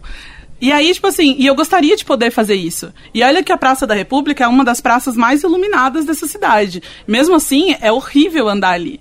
É, Então, assim, se- é, lugar de mulher é onde ela quiser, é cheia de ressalvas. E aí, eu, como funcionária pública hoje, começo a pensar assim: existem uma série de políticas públicas que a gente precisa pensar para que lugar de mulher seja onde ela quiser mesmo. Então, eu preciso pensar em política pública de segurança, de iluminação, é, infraestrutura muda muito mais. Esses dias viralizou um texto de uma moça que a, a- a técnica de segurança para ela conseguir chegar em casa foi liberar o Wi-Fi da casa dela no portão de casa, porque daí a molecada fica à noite usando o Wi-Fi dela de graça. E aí, quando ela chega, cheia. a rua fica cheia e ela se sente segura. Então você imagina se a gente tem que começar. E é- Nossa, que ideia boa, né? muito Genial, boa. genial. Boa. Muito boa. E aí eu falo o seguinte: qual é o Ainda ajuda a molecada que Qual é o papel da um prefeitura? WhatsApp. Pega aquela rua, tem uma praça ali, coloca um sinal de Wi-Fi. E, tipo, e deixa aquela praça iluminada funcionando com Wi-Fi num, num- que atenda, com uma banda larga que atenda. Isso é política pública também. As pessoas. É que a gente acaba não tendo indicadores para medir os impactos secundários dessas pequenas atitudes, né? E aí, nos espaços de trabalho, se olhar, por exemplo, hoje o setor que eu trabalho, Graças a Deus, nesse momento, nós temos aí umas 5, 6 pessoas negras. Mas quando eu entrei, não tinha ninguém. Tipo, era só eu. E aí eu olhava para um lado e assim, se você não olha, se você não vê, não se reconhece, você tem dificuldade de, de fluir naquele lugar. Né? E só, mas só se você tiver consciência de quem você é, das dificuldades que, enfim, tudo tem a ver. Eu não gosto nem de. nem coloco muitos rótulos, porque sempre tem um lance de alguém, de alguém cu- cunhar como se fosse vitimismo. E não é, mas eu acho que assim, as, as coisas precisam ser, estar nas suas devidas caixinhas. Então, hoje eu, hoje eu sento numa mesa, numa reunião, que tem 10 homens e não tenho vergonha de falar. E se alguém me interromper, eu retorno no meu ponto. Ou se alguém fizer mansplaining comigo e resolver explicar aquilo que eu sou especialista, eu vou virar e vou falar pra ele, falar, olha, não, querido, eu tava falando isso, não tem problema. O mas que é mansplaining? Tipo, quando um. Geralmente é quando um homem, né, tenta. ah, explicar. É tipo, um homem pega o que uma Trata a mulher, mulher tá com, falando. condescen- com condescendência, assim. Ele tenta explicar e de- deixar mais palatável uma informação pra mulher como se ela já não soubesse Exato. É, é, é como. É tipo, mansplaining, claro. Tipo, um homem explicando o que é ser mulher pra uma mulher. É mansplaining. Vocês também sentem medo de ocupar espaços? E aí eu tô dizendo também de espaços físicos, né? A rua, por exemplo. É óbvio, toda pessoa que tem que tem os juízo tem medo, eu acho. É, mas qualquer pessoa mesmo, assim. É, ainda mais no Brasil. É, o que. Uma, uma coisa que eu. É uma opinião um pouco polêmica minha, mas eu acho que falta. É, é a conscientização de que as mulheres, elas. A partir do momento que você se emancipa, a partir do momento que você tem liberdade. Então, ok, agora é uma mulher. Ela pode sair na rua à noite, ela pode ir no barzinho, ela pode usar saia curta. A partir do momento que você tem essa liberdade, você também é, ganha de brinde não retornável a responsabilidade de é, pela sua própria segurança. Então, assim, sim, você tem direito de andar é, de saia curta na rua, mas será que andar de ônibus 10 horas da noite no centro da cidade é a melhor escolha pra você? Entendeu? Assim, é, é, é muito difícil você falar em direito quando, quando o direito impõe no outro e, ou na- no mundo ou na sociedade coisas que eles devem fazer pra você exercer esse direito. Assim, a- o mundo nunca vai ser perfeito, a violência não vai acabar, os estupros não vão parar de acontecer, é, os assaltos, os, os, os homicídios não vão parar de acontecer. A gente tem que saber como nos defender, porque agora a gente tem liberdade pra fazer o que a gente quiser, ocupar o lugar que a gente quiser. Então a gente tem que saber como, como fazer pra ocupar esses lugares sem nos machucar e sem é, sem nos colocar em risco. E eu acho que isso falta muito, assim, falar, olha, ok, é, você é livre e tal, mas tenha, tenha consciência do que ser livre implica. Tenha consciência da sua responsabilidade sobre você mesma, sobre o seu corpo. Seja uma mulher livre, mas seja uma mulher que se protege, que toma decisões no sentido de, de se proteger do mundo, porque o mundo é feio e o mundo não vai deixar de ser feio. Então, a gente tem que dar as, as ferramentas psicológicas para as mulheres para se defenderem de um mundo que é feio e não vai deixar de ser feio. É, é que para mim também não é só a questão de tipo, para mim não é só a mulher que tem que se aprender, aprender a se cuidar, né? A o outro também tem que aprender a respeitar o espaço daquela mulher. Sim, mas o, meu- o meu ponto é, é, acho que a gente come- tem que começar a ensinar nós mesmos e tentar mudar um mundo que não faz parte da gente depois, entendeu? No sentido de tipo, você vai esperar pra ser livre é, só quando a- os homens entenderem o que, que é cultura do estupro? Não. Você vai ser livre agora, então você tem que ser responsável por é, lidar com o mundo real que tá aí fora. É o, é o mundo que você tem. Nesse ponto, eu super concordo. Por exemplo, eu comecei a incentivar todas as mulheres que me cercam a fazer cursos de defesa pessoal. Eu acho uma ideia acho genial. necessário. E aí, e aí, tipo assim, comecei, falei, gente, a gente faz grupos, inclusive, a gente tem grupinho no WhatsApp das minas pra. Tipo, ah, já tem uma que é professora, vai juntar as outras pra dar aula. É, tem essas questões, mas também tem o lance do, do tipo, por exemplo, a partir do, do ano passado. Na rua, descendo a rua da casa da minha mãe, é, eu, eu, eu vivi uma tentativa de estupro. Assim, eu desci do ônibus, 11h30 da noite, era o horário que eu estava acostumada a chegar. A minha rua sempre foi uma rua tranquila, estava iluminada, não tinha nada que dissesse, apesar da minha mãe sempre falar, Camila, toma cuidado, Camila, presta atenção. E aquele dia era um dia específico que eu estava atenta. A mochila estava pra frente, o celular estava guardado, mas eu tava. Maldito dia que eu tava de vestido, não conseguia correr. Muito, muito mais rápido do que o cara que tava correndo atrás de mim. Mas olha como é, como é maluco, né? É, eu também já passei por uma situação de violência na rua e eu passe- e quando eu conto, eu conto igual você. Ah, mas aquele dia eu tava usando não um sei o quê. E, e eu, eu conto ao contrário, eu conto. Aquele dia eu nem estava usando vestido, eu estava de calça, como se isso importasse. O que eu quero dizer é, é, é uma coisa, é um condicionamento que eu acho que a gente passa um pouco de a gente mesmo justificar quando a gente passa violência. E aí eu tô entendendo, Luiz, o que você tá falando de a gente se respaldar. Né, da gente se resguardar à medida em que. Bom, não vou me colocar também nesse limite de risco. Exato, é óbvio que assim, você pode ser estuprada tanto de saia quanto de calça. Mas, pra diminuir o risco, bora sair de calça se você, se você, for sair Então, mas meia-noite. aí meu ponto é: você acha que diminui o risco? Acho. Tenho certeza. Ah, eu acho zero. Sabe por quê? Porque eu acho que vestimenta passa uma imagem. Vestimenta passa mensagem. Não- não- assim, a gente não pode eh, fingir Mas aí que não as é o roupas. caso de discutir a imagem que a vestimenta passa? Porque o que, o que faz de mim uma mulher que tá Sim, mais... mas a questão não é essa. A questão é, hoje, certos tipos de vestimenta passam algumas mensagens. Eu saí assim. Eu, eu tenho cabelo curto, eu estou com camisa de botão preta, calça jeans longa e sapato social. Eu saindo assim na rua, as pessoas vão ter. Sei lá, as pessoas que vão não vão pensar por mim por mais de dois segundos vão falar que eu sou lésbica. Porque as minhas roupas passam essa mensagem. Eu tenho uma identificação visual com pessoas que também são lésbicas.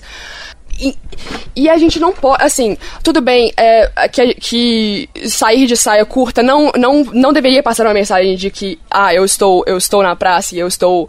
E eu estou à disposição, à disposição é de você, você pode fazer. Não é isso. Não é essa passagem que você. Essa mensagem que você quer passar, mas você concorda que é uma mensagem que pode ser interpretada e que a gente tem que ter consciência disso na hora de nos proteger, porque a gente não pode pensar como a gente pensa, a gente tem que pensar como que os animais pensam.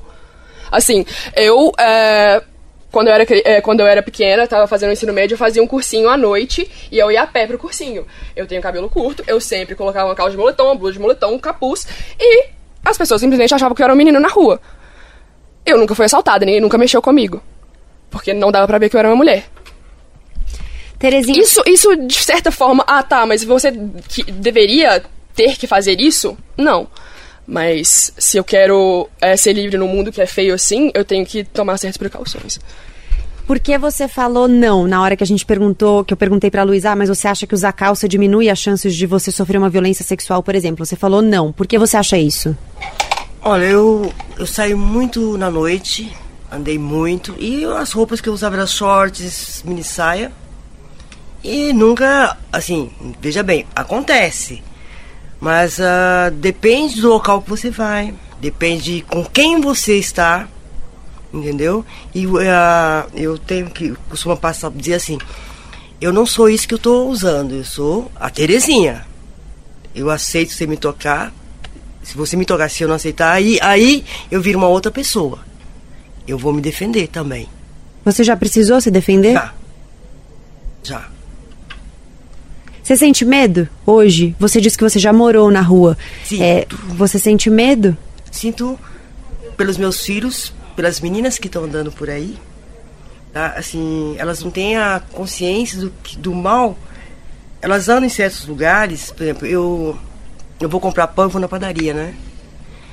E elas querem ir em certos lugares, buscar um remédio dentro de um açougue. Não é isso que acontece. Tem que saber o lugar que elas estão indo também. Uhum. Certo? Ela vai, por exemplo, minha filha, eu mostro o mundo para eles diferente do que seu. Você pode sair com fulano, fulano você pode ir com todo mundo, mas você seja essa pessoa que se a tua colega for desrespeitada, você tem que tomar atitude. Estão juntas. Então, acho que as mulheres têm que se unir mais. As pessoas têm que se unir mais para evitar que esse tipo de situação aconteça. Isso tudo me fez pensar. Eu só preciso fazer um adendo aqui. Eu sou uma mulher gorda, né? E para mim As humans, we're naturally driven by the search for better. But when it comes to hiring, the best way to search for a candidate isn't to search at all. Don't search, match with Indeed. When I was looking to hire someone, it was so slow and overwhelming. I wish I had used Indeed. If you need to hire, you need Indeed. Indeed is your matching and hiring platform with over 350 million global monthly visitors, according to Indeed data, and a matching engine that helps you find quality candidates fast. Ditch the busy work. Use Indeed for scheduling, screening, and messaging so you can connect with candidates faster. And Indeed doesn't just help you hire faster. 93% of employers agree Indeed delivers the highest quality matches compared to other job sites, according to a recent Indeed survey. And listeners of this show will get a $75 sponsored job credit to get your jobs more visibility at Indeed.com slash podcast. That's Indeed.com slash podcast. Terms and conditions apply. With Lucky Land slots, you can get lucky just about anywhere. Dearly beloved, we are gathered here today to. Has anyone seen the bride and groom? Sorry, sorry, we're here. We were getting lucky in the limo and we lost track of time. No, Lucky Land Casino, with cash prizes that add up quicker than a guest registry. In that case, I pronounce you lucky. Play for free at LuckyLandSlots.com. Daily bonuses are waiting. No purchase necessary. Void where prohibited by law. 18 plus. Terms and conditions apply. See website for details. Foi muito difícil aprender o que era o meu estilo de roupa, como eu gosto de me vestir e o que eu quero usar. Aí, a partir de dado momento da minha vida, eu comecei a gostar de usar saias, tops, eu não uso sutiã, eu gosto de usar umas roupas é, que marcam o corpo, eu gosto de usar roupa justinha, gosto de usar roupas que sempre disseram que eu não podia, né? E nessa situação, eu vou pra você noite. não podia porque você Porque eu sou gorda, que- porque eu sou gorda, não pode usar roupa curta, não pode usar top, não pode usar essas coisas. E aí foi um processo de eu entender que eu podia sim, mas aí comecei, né, a frequentar. Eu sou uma pessoa muito da noite, eu gosto muito de sair, ir pra balada, ir pro bar, ir pra muitos lugares. E eu sempre vou com esse tipo de roupa e eu nunca sofri nenhum assédio estando nessa situação. É óbvio que é uma situação muito específica minha, mas o que eu, né, eu fiz um paralelo com a situação é, de assédio mais bizarra, assim, que aconteceu na minha vida. Foi um dia que eu estava na universidade de calça leg, né, porque eu não uso quase calça jeans, né, porque não tem no mercado pra mim. Atenção, marcas plus size, façam mais calça jeans. É, eu estava de calça leg, estava de camiseta largona e descendo a rua da universidade, de um bairro da elite, que é Perdizes, indo para o metrô Barra Funda. É um bairro da Zona Oeste de São Isso, Paulo, de, São classe Paulo. média alta. Exato. Descendo para a estação de metrô Barra Funda e de repente veio uma pessoa, um homem, e me jogou no muro de um parque aqui de São Paulo, que é o Parque da Água Branca. Achou que era razoável mexer comigo, falar coisas no meu ouvido, passar a mão em mim. Sabe? E isso aconteceu durante o dia, era meio-dia, tava indo pra minha casa almoçar, saindo da minha aula, que eu cheguei sete horas da manhã. E aí eu vou pra noite com essas roupas. Acho que é um pouco também do lugar e tudo mais, mas também não é. É mais sobre. Assim, não existe uma correlação perfeita entre o tipo É de roupa que você usa fórmula. ou que hora você sai de casa. Não existe, óbvio que não. Mas é, é senso comum que de noite é mais perigoso que de dia e você chama mais Sim. atenção sendo mulher de roupas curtas do que de roupas compridas. Sim, e assim- então E aí vale a pena tá ter essa consciência pra autoproteção. É, eu acho só importante pontuar que quando a gente está discutindo isso, e aí falando especificamente de uma violência sexual, do estupro, a gente está discutindo os casos minoritários, né? Porque a maioria dos estupros acontecem dentro das casas Exato. das Das pessoas. próprias casas. Então não importa muito a, a roupa que você está É usando, isso. são por pessoas conhecidas. Acho que tem muito mais a ver com um É, e, a, elemento e a cultural. gente e, a- e, e também falar falar sobre esse tipo de violência é, sem pensar que por exemplo tipo é, o maior o maior prazer do, do estuprador não é não é ele não é sexual ele é sobre ele é sobre domínio e infringir medo no outro sabe é sobre exercício de poder assim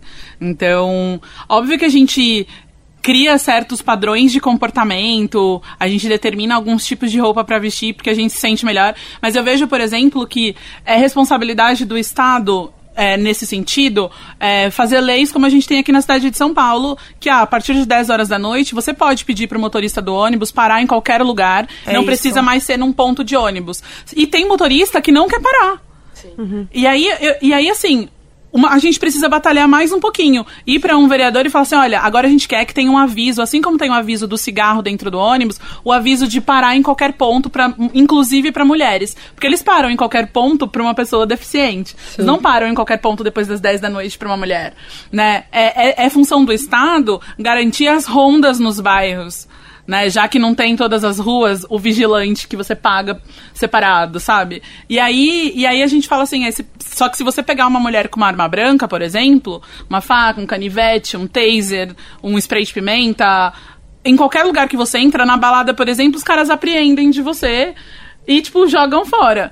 Depois do estupro, eu super fui e comprei um taser. Não ando comigo, não anda comigo todos os dias, mas se eu sei que eu vou não tenho condições de, de pagar um transporte é, pessoal pra voltar pra casa sozinho, ele, eu saio com ele, porque eu sei que eu vou ter que andar na rua, entendeu? Então, tipo, a gente acaba tendo que pensar né, nesses subterfúgios pra conseguir se proteger. E, na verdade, a gente não tinha que ser responsabili- responsabilizada pela, pela, pelo desejo de violência do outro, né? É tem, tem um pouco de tudo isso. E aí, imagina quantas pessoas a gente movimenta no universo de preocupação com tudo isso. É a mãe que não dorme porque a gente tá até tarde na rua, é o irmão ou a irmã que precisa ir até o ponto de ônibus te buscar, ou alguém fica acordado. Meus irmãos, isso é um trauma na vida dos meus irmãos. Buscar no ponto de ônibus, até hoje eles esfregam na minha cara que eles saíam todas as noites pra me buscar no ponto de ônibus. E também foi uma coisa que passou a acontecer depois que eu sofri uma tentativa de violência na rua.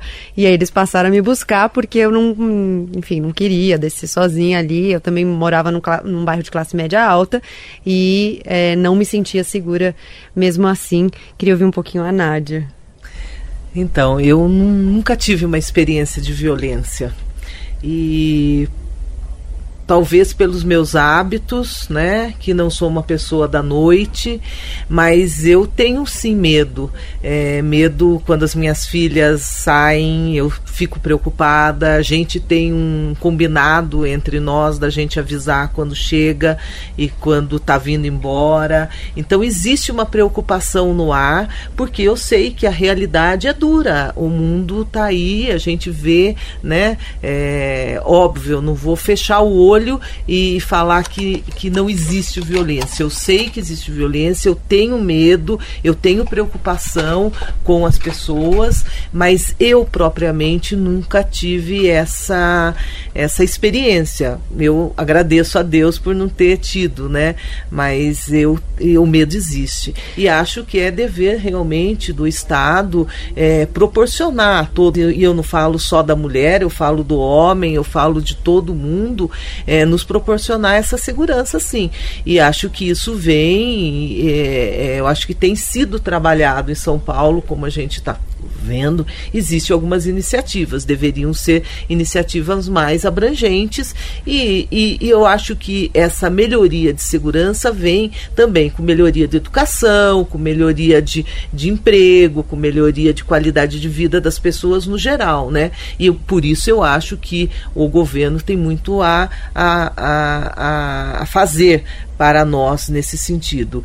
E é, como eu não me coloco em situações de risco, talvez eu nunca tenha tido essa experiência. É, né? às vezes não tem muito a ver com se colocar em situações de risco, né? Muitas mulheres não se colocam, mas eu queria aproveitar a sua fala e mudar um pouquinho o rumo da conversa para aproveitar a sua experiência para falar de um outro lugar, é, que quando eu comecei perguntando, ah, o lugar de mulher, né? A gente está falando de uma série de lugares, mas também no trabalho. E aí eu queria aproveitar a sua experiência para trazer um pouquinho é, essa fala. Você foi diretora de grandes empresas. Fui. Você sentiu alguma dificuldade por ser mulher em ocupar esses espaços? Não.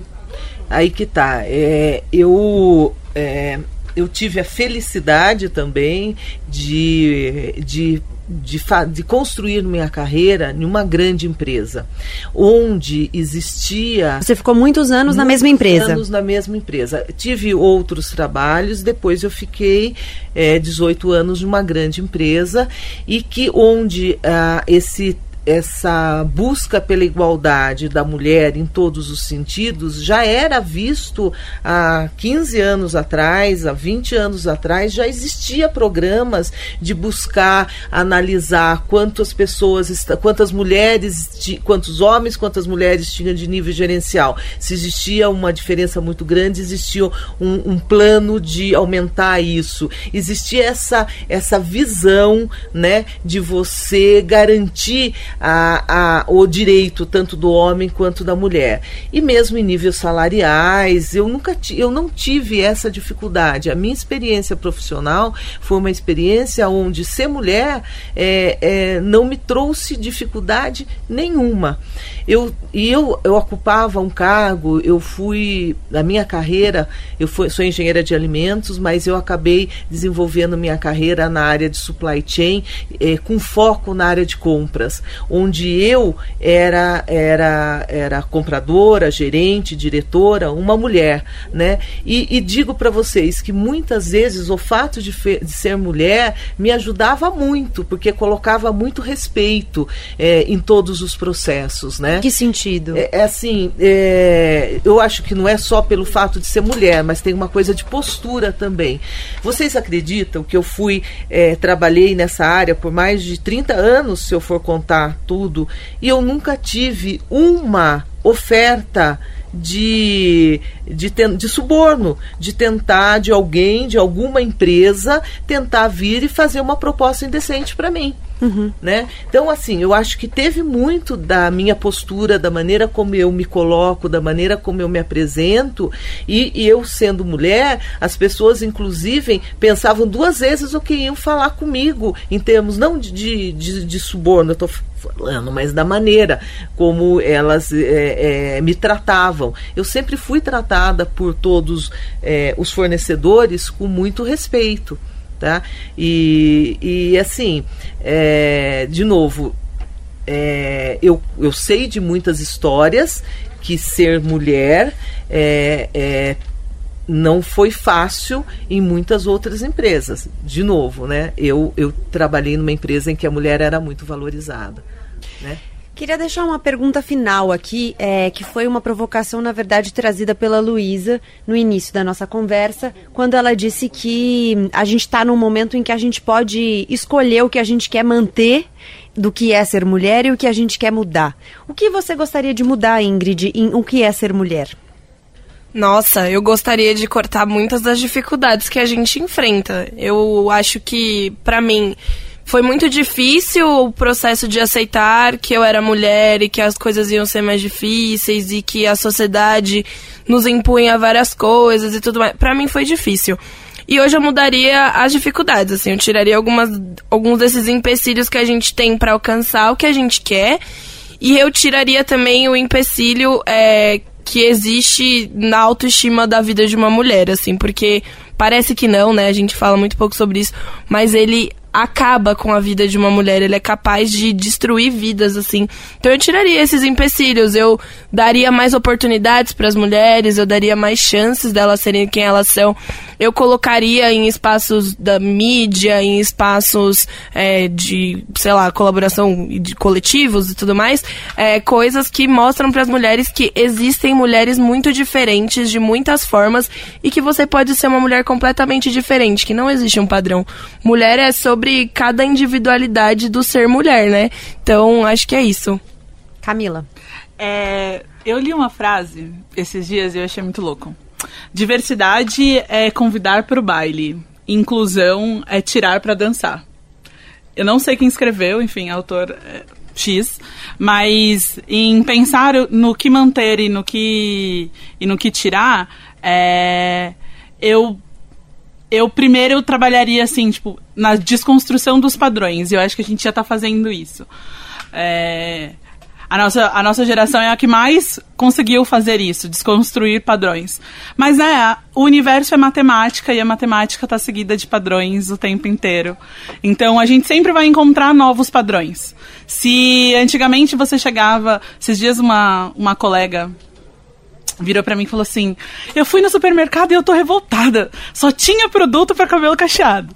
Eu sou uma mulher cacheada. Olhei pra ela, ri horrores, claramente. Manda e falei, mais. bom. Três anos atrás, eu ia no mercado e não encontrava um único produto pro cabelo cacheado. Que bom que você tá vivendo o que eu tava vivendo. Agora você tá entendendo por que, que precisa ter espaço para nós duas né? E eu acho que é um pouco disso, assim. A gente precisa. É, novos padrões vão surgir, mas que esses novos padrões estejam baseados nas, nas diversidades, sabe? A gente nunca vai conseguir construir um mundo universal para todo mundo se sentir feliz. Mas se no, nos lugares onde as pessoas têm possibilidade de construir coisas que vão impactar é, muitas pessoas, que elas tenham métricas que mostrem para elas o valor da diversidade. Quando tem uma empresa como a Nádia trabalhou, que entendia o valor da mulher no mercado de trabalho, posso ter cer pode ter certeza que eles não estavam ali valorizando porque eram mulheres. Eles sabem que os lucros deles aumentam se eles tiverem mulheres felizes trabalhando, sabe? É, Existem algumas pesquisas que já indicam que, que o os números de produtividade financeira das empresas podem subir até tri- 35% se eles investirem em diversidade.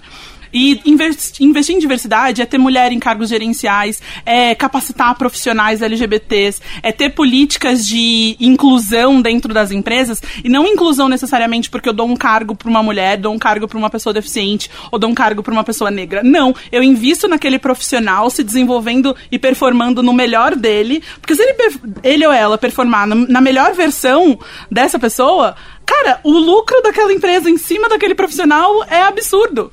Então, é, e para o Estado, quando ele olhar para políticas públicas, quando ele olhar para a escola e colocar uma prova para medir o, o índice de educação, tem que ter uma métrica para ver o desempenho das meninas e entender que meninas não se interessam pelas áreas de exatas, porque quando elas chegam na fase dos 10 anos, estão dizendo para elas que elas precisam cuidar da casa e não fazer conta. Em- só que a gente não tem uma métrica que diz isso claramente. Você precisa ter, você tem um estudo de um pesquisador ou de uma pesquisadora lá no fim do mundo falando sobre isso, sabe? E ninguém avaliando isso do ponto de vista da política pública. Então, essa é a minha provocação. Nádia.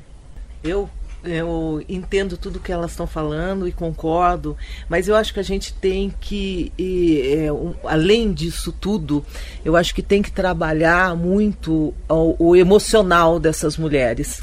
Com certeza. Tá? É o emocional que tem que ser trabalhado. Essas mulheres, elas precisam se olhar e se reconhecer e saber o potencial que cada uma tem e acreditar nisso, né? Eu o, minha, a minha escolha, né, por ser coach, não é só para mulher, mas eu tenho feito muito com mulheres e eu tenho percebido que do momento que elas têm consciência do potencial delas, elas transformam suas vidas. E, e isso vale para o homem também, óbvio, né? Mas a mulher tá nessa, nessa, nesse momento em que ela ainda não entende isso, ela não se reconhece.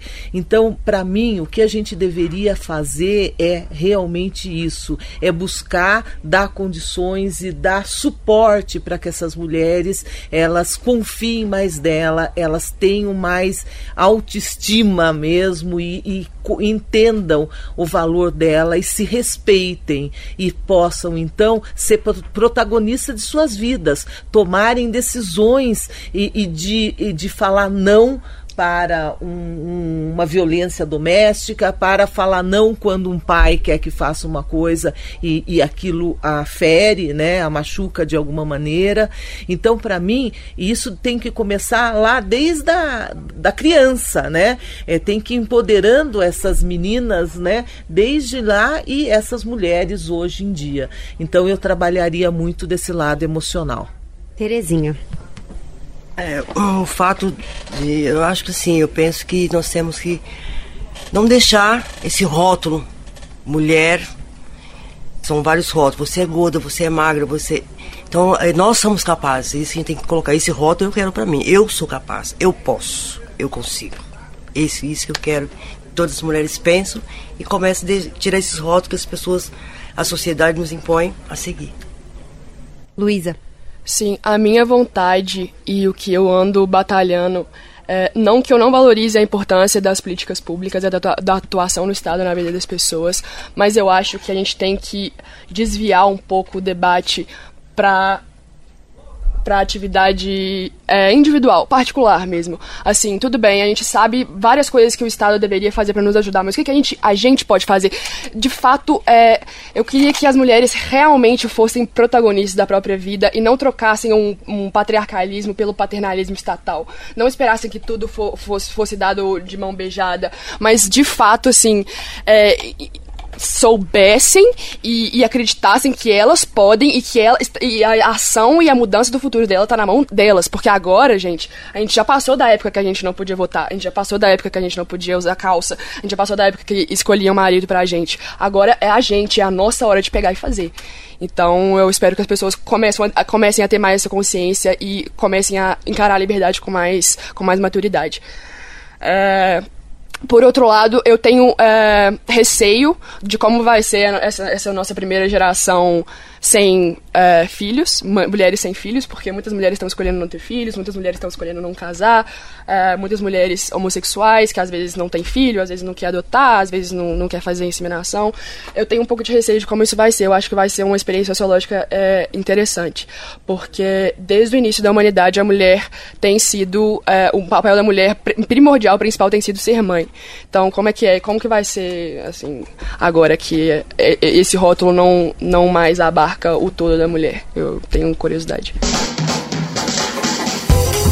Terminamos esse primeiro episódio do Elas com Elas com uma lista gigante de provocações, uma série de debates começados, mas que poderiam ser aprofundados e serão aprofundados nos próximos episódios. Cada episódio, a nossa ideia é trazer aqui um tema para o debate, um assunto para que a gente possa dialogar, para que a gente possa conversar, para que a gente possa trazer contrapontos, ideias diferentes, pontos de vista diferentes para a gente ir construindo o nosso próprio. Venha com a gente sempre sempre, seja sempre bem-vinda. Queria muito agradecer a presença de cada uma de vocês, foi um prazer ouvir as histórias de vocês, as opiniões de vocês. Muito obrigada. Obrigada. Muito obrigada, a iniciativa é sensacional.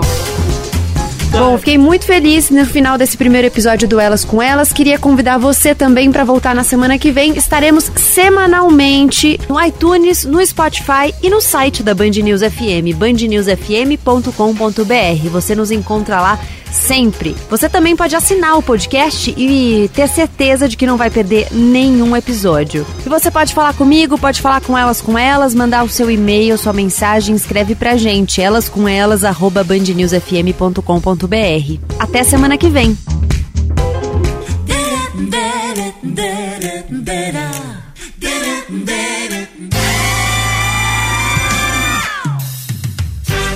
Elas com Elas na Band News FM.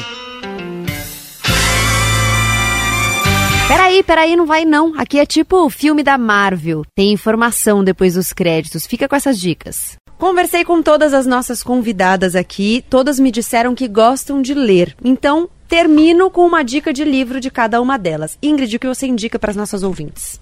Eu tenho dois livros, na verdade, para indicar. O primeiro deles é O Quarto de Despejo, da Maria Carolina de Jesus, que eu acho que é um livro, é, principalmente para as meninas que vivem a minha realidade hoje de ser estudante universitária, que ele nos expande muito o conhecimento, abre um pouco a nossa visão para sair um pouco dessa bolha que a gente acaba muitas vezes vivendo e trazer a realidade de uma mulher batalhadora, de fato, mulher negra, pobre, que vivia na periferia e conseguiu ali, com muita luta, se reafirmando o tempo todo, conseguiu o seu espaço. E para mim, no fim das contas, isso é sobre o ser mulher. E um outro livro também que eu estou lendo no momento e que eu tenho gostado muito do debate que tem feito que é o Clube da Luta Feminista, que é um livro bem legal também, que debate um pouco sobre o mercado de trabalho, como as mulheres conseguem se colocar dentro desses espaços e traz algumas perspectivas que a gente talvez não pense. São esses dois livros. Camila. Acho que eu vou na, na onda da Ingrid e vou indicar dois livros. Não, é, eu vou indicar. Eu sou Malala. É, eu acho que eu enfim, é um livro incrível, a história da Malala é maravilhosa. Tive a oportunidade de conhecê-la no ano passado, quando ela esteve no Brasil, e enfim, ainda estou impactada com essa história. e também Gênero, Raça e Classe, da Angela Davis. Nádia. Eu vou mudar um pouco o estilo. Eu vou é, sugerir um livro que é como, de, sobre comunicação não violenta, que é algo que eu gosto muito. Eu acho que as pessoas deveriam ler e aprender um pouco a como lidar e a como conversar e a como se colocar quando você está conversando com outras pessoas. Eu, eu li e pratico e acho que isso tem me ajudado muito em muitas situações. Eu acho que vale a pena ler. Terezinha. Bom, eu como leio sempre livros espíritas, né? Eu vou indicar o Matuto, que é um livro assim que eu amei. Leio, eu já li acho que umas quatro vezes, gente. Uhum. É maravilhoso, eu aconselho. E é muito legal. Luísa?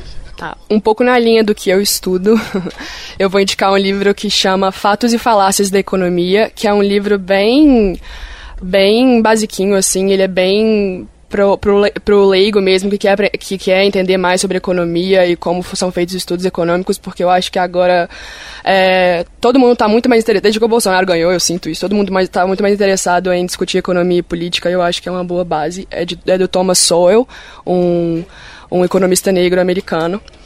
E um outro livro que eu gostaria de indicar é um livro chamado Herege, da Ayan Hirsiali. Ela é uma é, mulher negra africana que nasceu em família numa família islâmica e quando ela foi prometida em casamento para um primo de 50 anos, quando ela tinha 13, ela fugiu da, da Somália e foi pedir asilo político na Holanda. E aí ela conta a história dela, de como, da, do, do distanciamento do, do, islamismo, de como foi é, a, a vida dela. Eu acho bem legal, eu adoro essa mulher, ela é bem legal, sério.